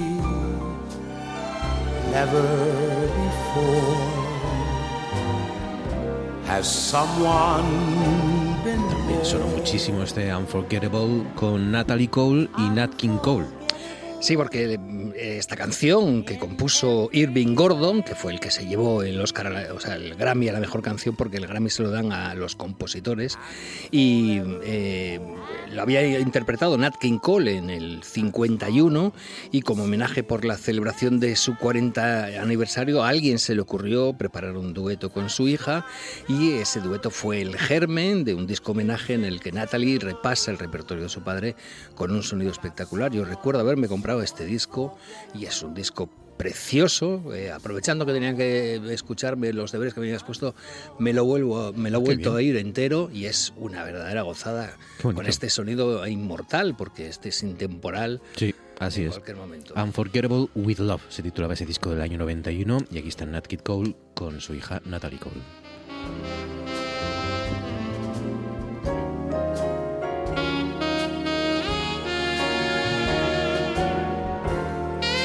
Y hablando de grandes discos, en el 2002 salió Come Away With Me.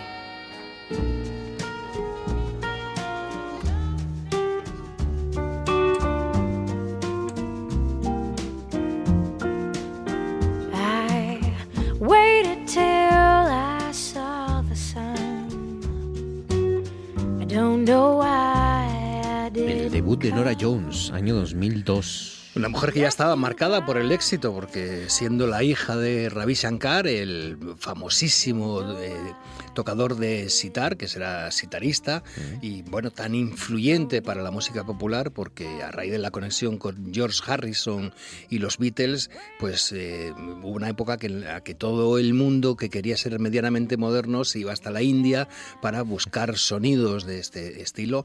Y bueno, pues esta fue, este fue su primer single de su eh, álbum de debut, un disco que fue un verdadero bombazo. A mí me, me recuerdo que me atrapó desde el principio por este sonido tan clásico y tan intemporal también de Nora Jones. Don't Know Why, de 2002, el disco, el primer disco como Away With Me de Nora Jones.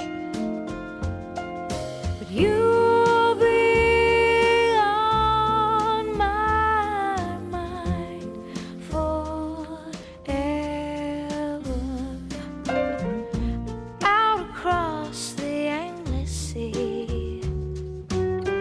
I would die in ecstasy. Pero si hubo una aparición mordaz y rutinante de un artista, esa fue en 2006 con Back to Black, la gran Amy. They tried to make me go to rehab. I said no, no, no. Yes, I've been black, but when I come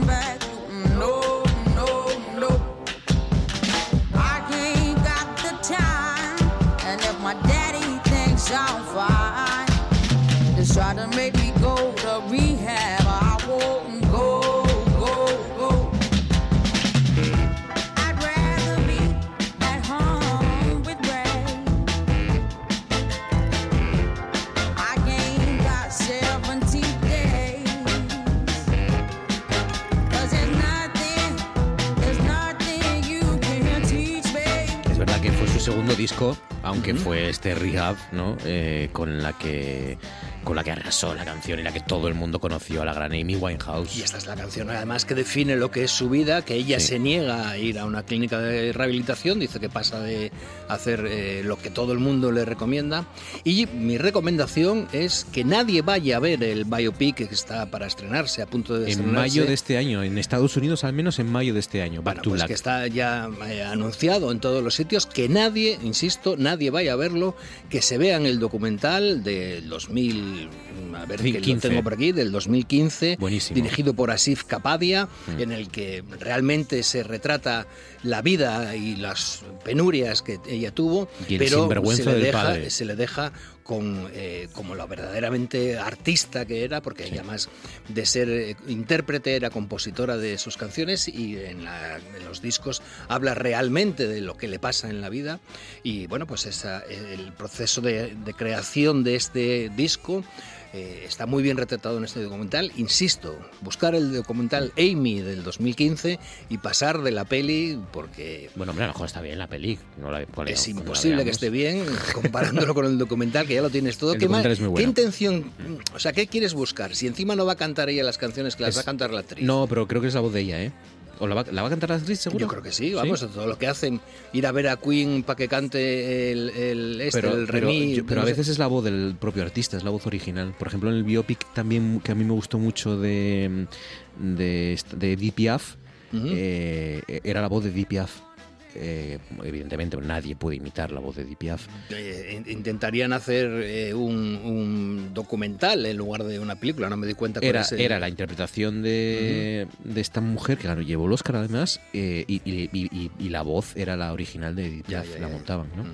no sé lo que harán en este en el Back to Black. En Elvis, por ejemplo, la peli. La peli estaba muy bien, a mí Sí. me gustó mucho con todos Sí. sus excesos, Sí. pero que no cantara Elvis, pues es Se nota, sí, claro, cambia completamente. Pues el documental en todo caso es muy bueno, Amy A-M-Y, que es muy recomendable, claro que sí. Rehab de Amy Winehouse, año 2006. Estamos repasando a las mujeres de los Grammy, ¿no? Las mujeres que han ganado la mejor canción en los premios Grammy. Oye, y una curiosidad, Marcos. ¿Tú sabías que lo de los Grammy viene de los gramófonos? Porque eh, El- entregan sí, la porque, estatuilla, claro, es un, gramófono, gramófono, claro. y al principio se conocía los dos primeros años como el gramófono del, del año. Yo no, tenía ni idea. Yo sí, yo- bueno, yo sabía que venía de Tú gramófono. es que eres mucho la- más listo que yo y más cultivado, Pero, pero, no, no sabía que se llamaba gramófono al principio. y en que lo los dijeron. primeros es muy años era el gramófono y entonces luego abreviaron y se quedó Grammy. un Grammy, que queda más chulo. 2011, otra mujer, otra irrupción, Rolling in the Deep de Adele. Y otra de Londres también. Mm.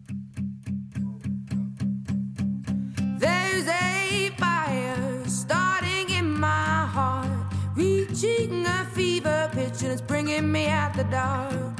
Finally, I can see you crystal clear. Go ahead and sell me out, and I'll lay your ship bare.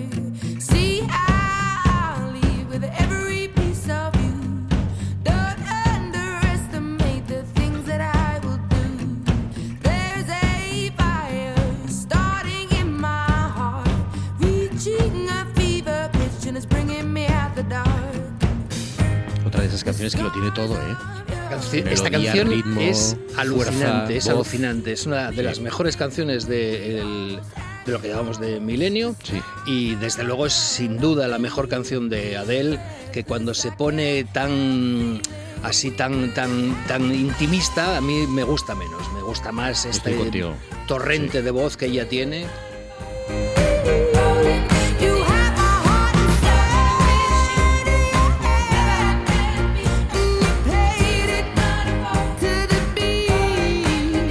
Acabamos en 2020 con el I Can't Breathe, No Puedo Respirar 2020 de Her, H-E-R.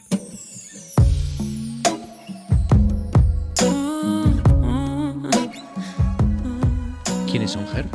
Es, una mujer, es eh, Gaby Wilson y Ger es su nombre artístico y esta canción pues es eh, una canción que ella escribió como reacción al asesinato de George Floyd en Minneapolis, el suceso que daría pie al inicio del movimiento Black Lives Matter. Un año el 2021 que fue un año de éxitos para Her porque además ese mismo año conseguiría el Oscar a la mejor canción por Fight for You de la película Judas and the Black Messiah. Es verdad. I Can't Breathe fue lo- lo- las últimas palabras que dijo. Las eh, antes de morir, últimas palabras que no paraba de repetir es. cuando estaba Terrible. con el pie del policía que el Sí. animal en su cuello. I can breathe, I can breathe.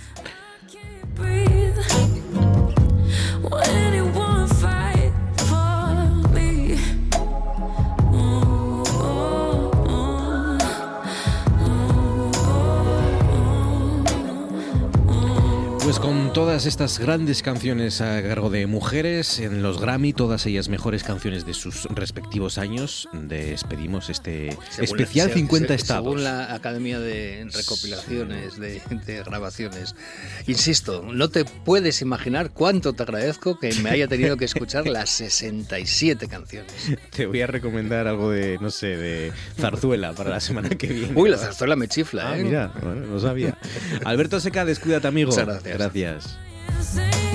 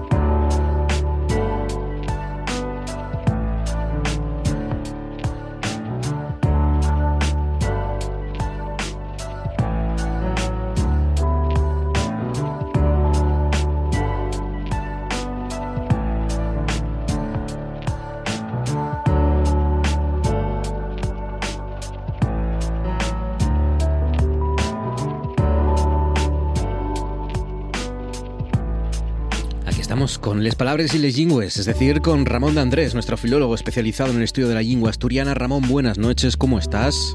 Hola, buenas noches. Pues la, bien. la semana pasada dejámoslo aquí en, en estos nomes de, de países, lo comentamos, ¿no? Que los nacionales llamen de manera distinta y que, y que en realidad hay algunos que solo llamamos así fuera del propio país, ¿no?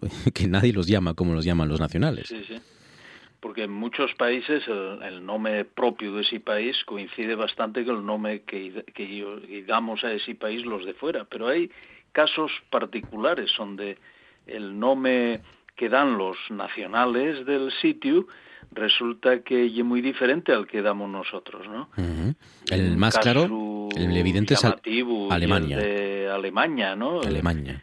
Eh, Alemania, mm, claro, los, los pueblos germánicos y eran eh, los que los famosos bárbaros del norte, que, se decían a escuela antes, ¿no? y eran los pueblos eh, del otro lado del Rin. Los romanos llamaban los germanos a todos esos. Pero claro, ahí había mucha variedad, porque estaban el pueblo franco en Francia, el pueblo burgundio en Borgoña, el pueblo anglo en Inglaterra, el pueblo sachón, el pueblo danio, los godos, los ostrogodos. Bueno, había mucha variedad de pueblos germánicos. Dos de estos pueblos eran los alamanes, ¿eh? ya va mm, sonando, entonces, y otro que vivía en, bueno, en territorios de la actual Alemania, y los teutones que vivían en la zona norte, pegando con Dinamarca. Bueno, pues entonces a los alemanes, si vemos las lenguas del nuestro entorno, tienen tres maneras de llamarse. Eh, en inglés llaman los eh, Germans, ¿no? Eh, Germany, que y el nombre genérico Germania que usaban los romanos, ¿no? Germania. Eh, pero nosotros mm, entendemoslo, pero no lo usamos eso. Nosotros llamamos los alemanes, que ye el nombre de una de esas tribus. Claro. O sea, porque el nombre de Germania era el general, pero los alemanes eran unos hermanos concretos. Bueno, pues por razones eh, diversas llamamos a ese país por el nombre de una de las antiguas tribus y así y lo que pasa en francés, en castellano, en asturiano, en catalán, en portugués que se llamámoslo Alemania o Alemania, ¿no? Pero hay otro nombre que los alemanes a sí, mismos no se llamen de esa manera, curiosamente, porque ellos llaman al país Deutschland. Claro. Que, y alemán ye Deutsch. Y esa es la palabra que está relacionada con la nuestra de teutones. o sea, el país de los teutones. Teutones ya era eh, eh, díxelo antes, ¿no? Una de las tribus del norte de Alemania. Sí, sí. Y esa es la palabra que usan los alemanes para llamarse a sí mismos Deutsch y Deutschland. O sea, que de alguna manera los alemanes se llaman a sí mismos teutones. Sí, sí, y eso, Deutschland, el país de los teutones. Mm. Por cierto que los italianos tienen un nombre para llamar a los alemanes que deriva de esto también. Eh, por si, en fin, algún oyente, si sabe italiano, sabrá que los italianos llaman a los alemanes tedeschi, mm. los tedescos, ¿no? Y bueno, pues esa es la triple denominación que tienen los alemanes, eh, por lo menos en las lenguas más cercanas a nosotros. Claro, claro germanos, eh, alemanes o teutones, ¿no? Eh, alemanes o teutones. Bueno, nosotros decimoslo también, teutones, podemos llamarlo a veces medio en broma, ¿no? Sí, sí, es verdad. ¿Los griegos también, o Grecia? ¿Cómo se llama? Claro, aquí hay una discrepancia importante. Los griegos no se llaman griegos a ellos mismos. Esos, eh, ellos llámense helenos. Ah, amigo. En el idioma propio de ellos suena algo así como elines o ellines. Mm. Y nosotros esta palabra, claro, tenemosla también, porque llamamos los helenos o también a Grecia podemos llamarla así un, con un tasto un poco literario, la Hélade. Claro. Este y el nombre que se dan ellos mismos. De ahí deriva, por cierto, el nombre de mujer Elena, ¿no? Elena significa griega, ¿no? Pero bueno, nosotros eh, llamamos a este país Grecia y a los habitantes griegos porque era una, aludía a una tribu griega del occidente de Grecia que emigró a Italia en antigüedad. Entonces los antiguos italianos, romanos, eh, reconocieron a este pueblo por esa región concreta de Grecia. o sea, Grecia ya era una región concreta de la Hélade, de, del conjunto de los griegos, ¿no? Pero bueno, este es el nombre internacional realmente, porque aquí vamos al, francés, al inglés, etcétera, y eh, la palabra Grecia dicha en los distintos idiomas, ¿no? Claro, claro, claro. Grecia, los helenos. Em, ¿Cómo se llaman a sí mismo o cómo llaman a su país los chinos? Porque ya nos contaste que el nombre de China viene de la dinastía Qing, ¿no? Sí. Pero como... Y la, la dinastía Qing, algo pronunciado una cosa semejante a esa, y de ahí viene China. Lo que pasa es que los chinos no se llaman así mismos de esa manera. Ellos utilizan un nombre que pronunciado aproximadamente, que me perdonen los oyentes que sepan chino, sí. Zhonghua, que significa el país del medio. Oh, bueno, no sé las razones por las que de este nombre que les tendrá, pero bueno, significa eso, el país del medio, y el nombre que, que ellos dan actualmente, Yonghua. Es verdad. Una cosa así. El país del medio, claro, qué guapo, qué curioso. Eh, los japoneses, eh, ¿qué nombre dan? Bueno, el nombre de Japón y una alteración china del nombre que se dan ellos mismos, que también a nosotros nos sonará, porque ye Nippon o Nihon, de las dos maneras, por eso también decimos Nippon, ¿no? Los nipones y es un nombre eh, eh, que significa, y esto va a sonarnos también, país donde sale el sol, el país del sol naciente, ¿no? Eh, en fin, la, aquí la discrepancia no es tan, tan marcada, ¿no? Pero bueno, y es verdad que ellos llámense nipones, ¿no? Por decirlo así. Claro, los nipones, ¿no? el país donde sale el sol o el país del sol naciente. Y mm, Marruecos, por ejemplo, ¿cómo se llaman a, cómo, cuál es el nombre que los marroquíes dan a su país? Los marroquinos llámense a sí mismos el nombre del país Ye al-Maghrib, que también nosotros conocemos ese nombre porque decimos el Magreb o Maghrib, que significa el occidente en árabe.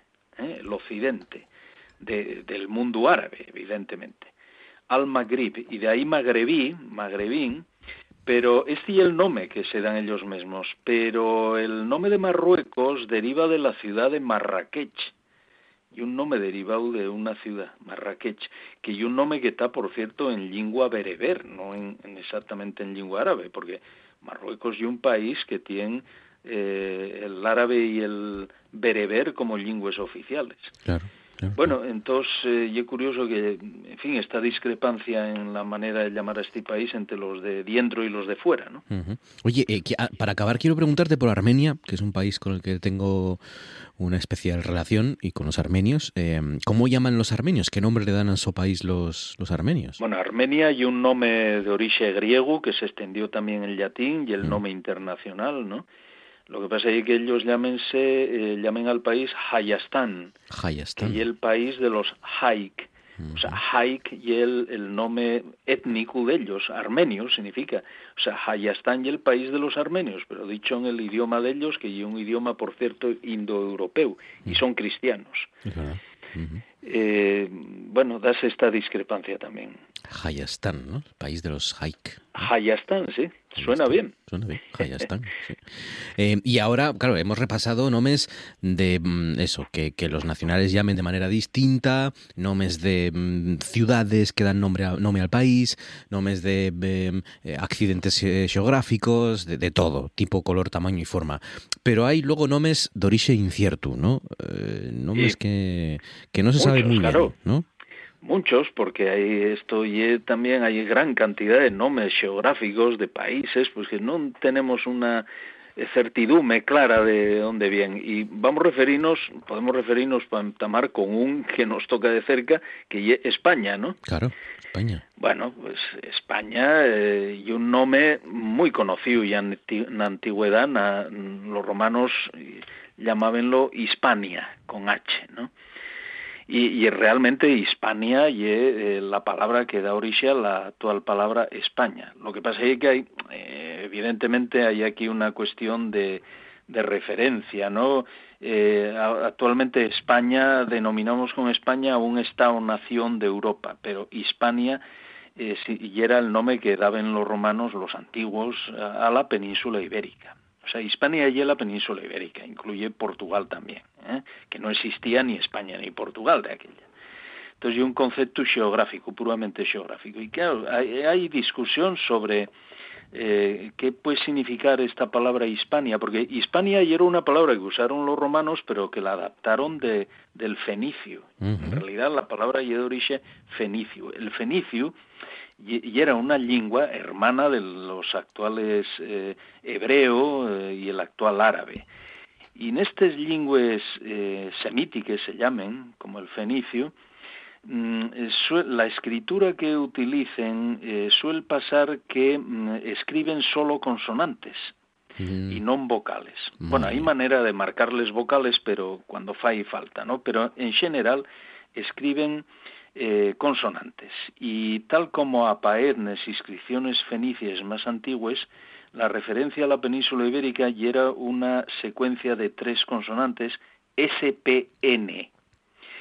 Eh, escribían las consonantes y no podemos, no sabemos con certeza mm, qué vocal, con qué vocales de la lengua fenicia pronunciaban eso, ¿no? Y como si Marco, eh, imagínate que el nombre de Marcos lo escribiéramos en una escritura de este y sería MRC, ¿no? Claro, claro. Pues al que no lo sepa, pues no sabe si decir Marcos, Mircos, Murcu o lo que fuere, ¿no? Nos falta la mitad. Y esto y lo que pasa. Entonces, la teoría más extendida y que esta SPN eh, se sella la palabra fenicia saphan, que significaba con ellos, o sea, el animal, el conello, el ah. roedor, ¿no? Tierra de conejos, ¿no? Conejos. Sí, entonces de ahí bien que eh, significara eh, Hispania en realidad sería la tierra o el país de los conellos. Mm. Y bueno, esto ya era asumido por los autores antiguos romanos, ¿no? Y de hecho, eh, el escritor Gallo Valerio Catulo del siglo I en antes de Cristo referirse a Hispania como dicho en latín, península cuniculosa, cuniculosa, cuniculus y el conello en latín, o sea, y era la mm. península de los conellos. O sea, y era una, un significado bastante aceptado, de hecho aparecían monedas y todo, ¿no? La referencia a Hispania y aparecía una una alegoría de Hispania que era una mujer que tenía a los pies un conello. ¿Eh? Mm, Hispania. Bueno, entonces eh, esta y es la, teoría más extendida que, bueno, y bastante conocido, ¿no? Tiene sentido. Sí, sí, sí. De los fenicios y de los romanos, pues tierra de conejos al final eh, que, que, terminó. Conejilandia, ¿no? Conejilandia, sí. sí, sí. Qué exótico suena dicho así, Conejilandia, ¿no?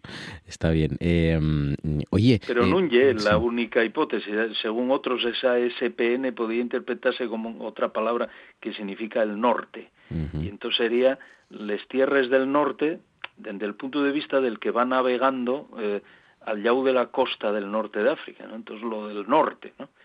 bueno, tiene sentido también. Y, bueno, tampoco hay una teoría tan aceptada como la otra, pero bueno. Sí, sí, sí, también tiene sentido. Tierra del Norte o Tierra de Conejos. Y hay una tercera, ¿no? Creo. Bueno, hay, una tercera, sí, que sería interpretar esa SPN como también como una palabra fenicia que significa sitio donde se forjen metales, ¿no?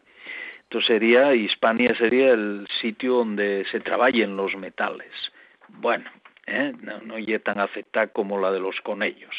La teoría que tiene más éxito hasta el momento y es interpretar que es tierra de conellos. Pues sí, tierra de conellos. Eh, eh, que aparecen en las monedas, bueno, en monedas romanas, como contaste, y luego también eh, hubo una, un intento, ¿no?, de poner el, el, bueno, conejo, sí, claro, porque a imitación de aquellas monedas romanas donde la alegoría de Hispania era una mujer con un conello a los pies, pues eh, en el siglo XIX el gobierno provisional que siguió al derrocamiento de Isabel II, a los generales Serrano, Prim, estamos en el año 1868, cuando se entamó a acuñar la peseta como moneda oficial, tenía en el reverso una mujer imitación de las monedas romanas, ¿no? con un conello pero después ya a los dos años debió ellos que eso no era, no ellos parecía bien, que aparecieron con ello ellos, no sé por qué.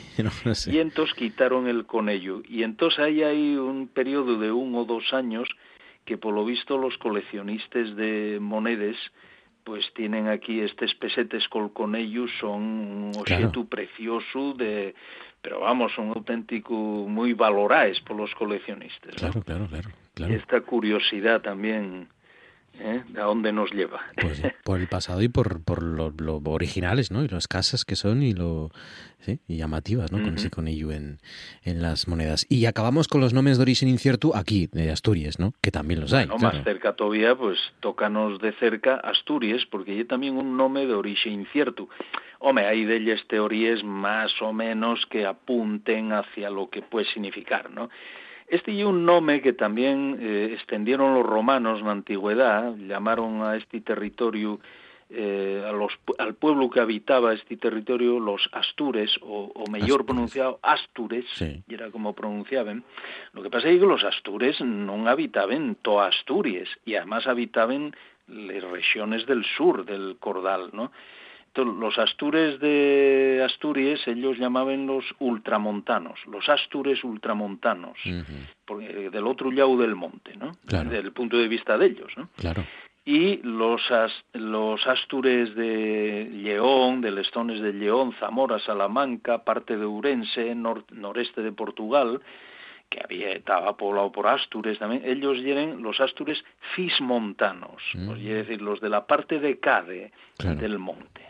¿Eh? Y de hecho la, la capital de los Astures n- no estaba en Asturias, en actual Asturias, estaba eh, en Astúrica Augusta, que es la ciudad que después se llamó Astorga. Astúrica deriva de ahí Astorga. Entonces, bueno, no se puede identificar los astures o astures de la antigüedad con los asturianos actuales, está claro. Claro.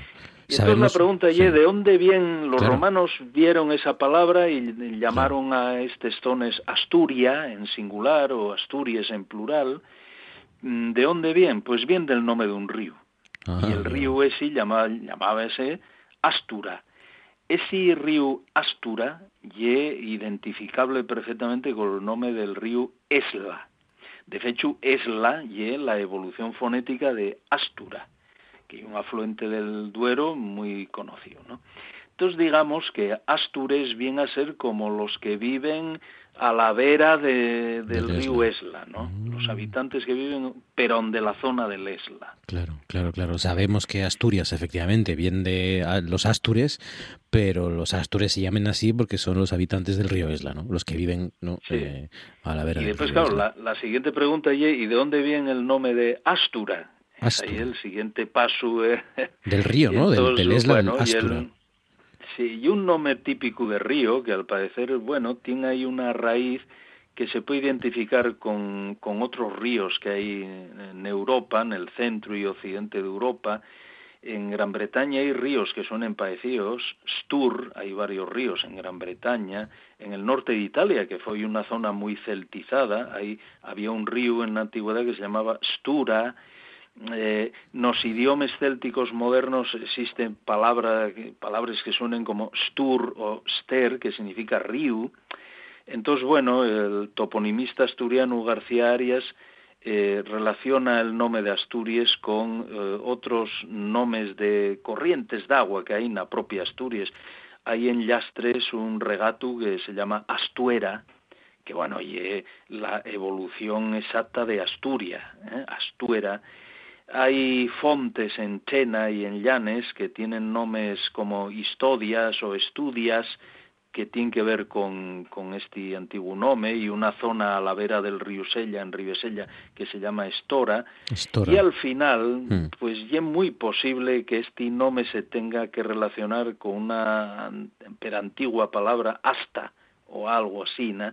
que significa agua, corriente de agua, río. Ah, y es decir, a últimas, eh, el río Astura, lo que significa el, el, el agua, el río, el río, simplemente. Claro. Y era un nombre común, Astura, eh, el río. Y asturianos, pues los habitantes del eh, ribereños de- del río, ¿no? Tiene sentido, tiene sentido porque par- otra cosa no, pero ríos y corrientes de agua aquí los que las que quieran, ¿no? Pero bueno, el fin sí. último, ¿no? Y el origen último de, de nuestro nombre y del nombre de los Astures y del nombre del río Astura o, o el- ahora el Esla, pues pues viene de ahí, ¿no? Del asta de las corrientes de agua o los ríos, ¿no? Vendría a ser el, el origen último. Pues, pues bueno, y origen incierto, pero, pero bueno, pero es muy bonito. Es muy bonito conocer cuáles son las hipótesis Sí. al menos más defendidas, ¿no? Por, por los lingüistas y por los expertos, ¿no? Al final.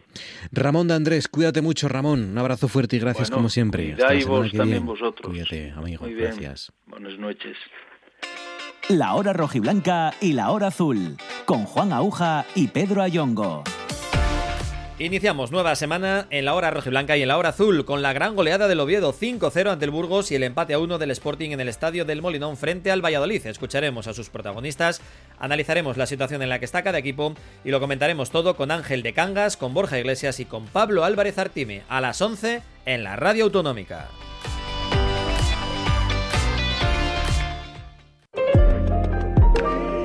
Esto es Noche tras Noche.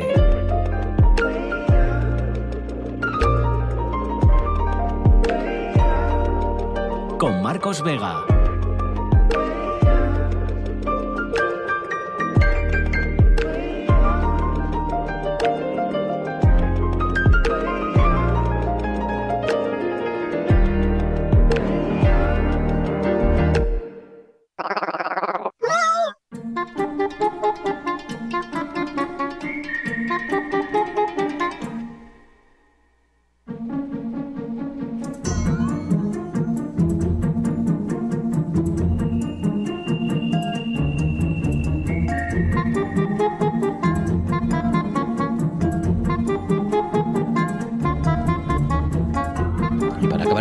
El rescate. Acudimos raudos a rescatar palabras, palabras desusadas, desahuciadas que en el mundo hay, de las muchas. Hoy vamos a destacar alguna que nos trae nuestro profesor José Antonio Martínez. Profesor, buenas noches. Hola, muy buenas noches. Empezamos por un adjetivo que, que hasta es no es fácil de pronunciar, ¿eh? Voy a intentarlo. Sí. Es, un es, un poco costoso. Sí, sí, pero no es exactamente así. De, pronunciar, de pronunciar cuestuoso. Eso, cuestuoso o cuestuosa, ¿no? Es que esos dos diptongos son ahí tremendos. Sí, sí, cuestuoso o cuestuosa, ¿qué significa? Bueno, pues, pues sí, pues, eh, pues fíjate, pues tiene algo que ver la, la, dificultad de la pronunciación con lo que con lo que significa, porque se decía que era cuestuoso o cuestuosa todo aquello que trae o adquiere ganancia, interés o logro. Ya se sabe que es costoso, ¿no? Claro. ¿Eh? Claro, Así que, bueno, esto es, por supuesto, es una broma. Procede del latín quaestuosos, que es una palabra a su vez eh, derivada de quaero, que era inquirir, buscar, en fin, trabajar para obtener algo. ¿eh? Ah, claro. De ahí viene también un poco lo de querer, ¿no? Quaerere. Pues, Cuaere, ¿no? Eh, Efectivamente. Este cuestuoso también tenía un sinónimo que era cuestuario. Cuestuario o cuestuoso, eh, cuestuario, eh, que también significaba entonces eso, ¿no? lo, que, lo, que, lo que adquiere ganancia, interés o logro, ¿no? Sí, lo que, lo que trae o adquiere ganancia, interés o logro, sí. Y luego hay otro término que ya no se usa, y que es quindenio. Quindenio. Que eh, nombraba el espacio de 15 años. ¿eh? También tiene un derivado que era quindenial, ¿no? Claro. Y que es, eh, que es lo que significaría, según un ministro de Cultura, el término lustro. Claro. Pero sabe que, bueno, que como es sabido, el lustro es un espacio de cinco años. Sí, bueno, el lustro. O el, o el, plan quinquenal, ¿no? También efectivamente, viene de ahí. Sí, sí, eh, quería em, convencer de que el, lustro eran 15 años, no, son cinco. Cinco, nada. cinco es verdad. Pero bueno, ya se sabe que los políticos y los eh, también vosotros los comunicadores sois así muy propensos a esa sí sobre todo en los titulares y, en la apertura de programas y, demás ¿no? cultiváis el superlativo que es un primor oye otro adjetivo que también está abandonado es arrepiso o arrepisa ¿no? ¿qué era un sí, arrepiso? sí es un, es un adjetivo ya totalmente abandonado arrepiso arrepisa porque era el participio fuerte del verbo arrepentirse. ¿eh? Ah. Así que era lo mismo que arrepentido. Y los que se conocen como participios fuertes o irregulares también son los que tienen, tenían una terminación distinta de los regulares o normales. Los normales terminaban y terminan en ado, cantado, ¿no? O en ido, dormido, ¿no? Sí. Eh, de algunos verbos se han conservado los dos, como de ocultar, porque tenemos ocultado, que es el regular, y oculto, que es el fuerte, aunque este último, estos últimos casi siempre se han convertido ya en adjetivos, ¿no? Pero bueno, todavía hay algunos con doble, con doble mm, participio. Eh, los que se los, son en estos casos son los regulares, los que casi siempre se utilizan con el verbo haber, ¿no? Por ejemplo, lo ha ocultado, lo había ocultado, no se dice lo ha oculto, ¿no? Claro. ¿Eh? Pero hay algunos verbos como escribir que solo tienen el irregular, el participio escrito, ¿eh? aunque ya se sabe que por analogía, pues eh, transitoriamente los niños cuando aprenden la lengua o los aprendices, los estudiantes de lengua, del español como lengua extranjera, pues eh, cuando le han cogido ya un poquitín el, la marcha a, la lengua española, al idioma en este caso, español, pues entonces usan a veces el que sería regular, el que es lógico, por así decirlo, ¿no? Lingüísticamente. Entonces ya dicen los niños, por ejemplo, yo ya he escribido a los reyes. Claro. Claro, que esto lo dicen los niños de más allá del Cantábrico porque, porque los tiempos compuestos en, aquí en, en Asturias pues apenas se usa. ¿no? Sí, es verdad. Sí, sí, sí. Es verdad, y lo hemos escuchado bastante, ¿no? Si tenemos guajes por ahí fuera. Em, y vamos a acabar, si te parece, con eh, términos despectivos, ¿no? Que ya sabes que me gusta mucho. Em, y, y, hacemos con papahuevos, acabamos con papahuevos. ¿Qué era un papahuevos? Pues eh, hay unos cuantos que eh, de estos términos despectivos que se derivan del verbo papar. El verbo papar eh, era el verbo que en latín, en latín, en latín vulgar, o sea, en latín popular, era papare, que era comer cosas blandas sin masticarlas, ¿no? Eh, generalmente por falta de dientes, por ejemplo, los niños papaban, de ahí lo de las papas, ¿eh? o los mayores a los que les tienen ya falta de dientes, ¿no? Y de, y de mm, piezas dentales, pues también ¿eh? papan, ¿eh? toman papas, es decir, eh, tomamos yogures y purés y esas cosas, ¿no? Sí, sí, papar. Entonces, por, por falta de dientes o de esfuerzo, se comían las cosas blandas y tal, y el, el, el gesto y el movimiento e incluso el sonido, ¿no? Porque es, una, es un verbo onomatopéyico, pa, pa, pa, pa, pa, ¿no? Claro. Eh, pues está hecho con, las mismas sílabas con las que, eh, que se utilizan en la adquisición de, del sistema fonológico del español, por ejemplo, que es la P, etcétera. Entonces, de estos hay unos cuantos términos que se convierten derivados de papar. Por ejemplo, papahuevos. Sí. ¿eh? Era lo mismo que pata, papatoste. ¿eh? Y lo mismo que el actual papanatas. ¿eh? Ah, La composición está bien clara. Papar natas, comer natas, ¿no? Claro. Natas como término común para, en fin, todo lo que no es cosas sólidas, fragmentos sólidos, ¿no? Para comer. Así que todos estos tenían el significado de persona que abría y cerraba la boca sin comer nada. O por simple admiración boba. Es decir, quedarse embobado ¿eh? significaba abrir la boca y a veces cerrarla, ¿eh? como si estuviera... Es el movimiento que hacen los peces al boquear. Claro. ¿Eh?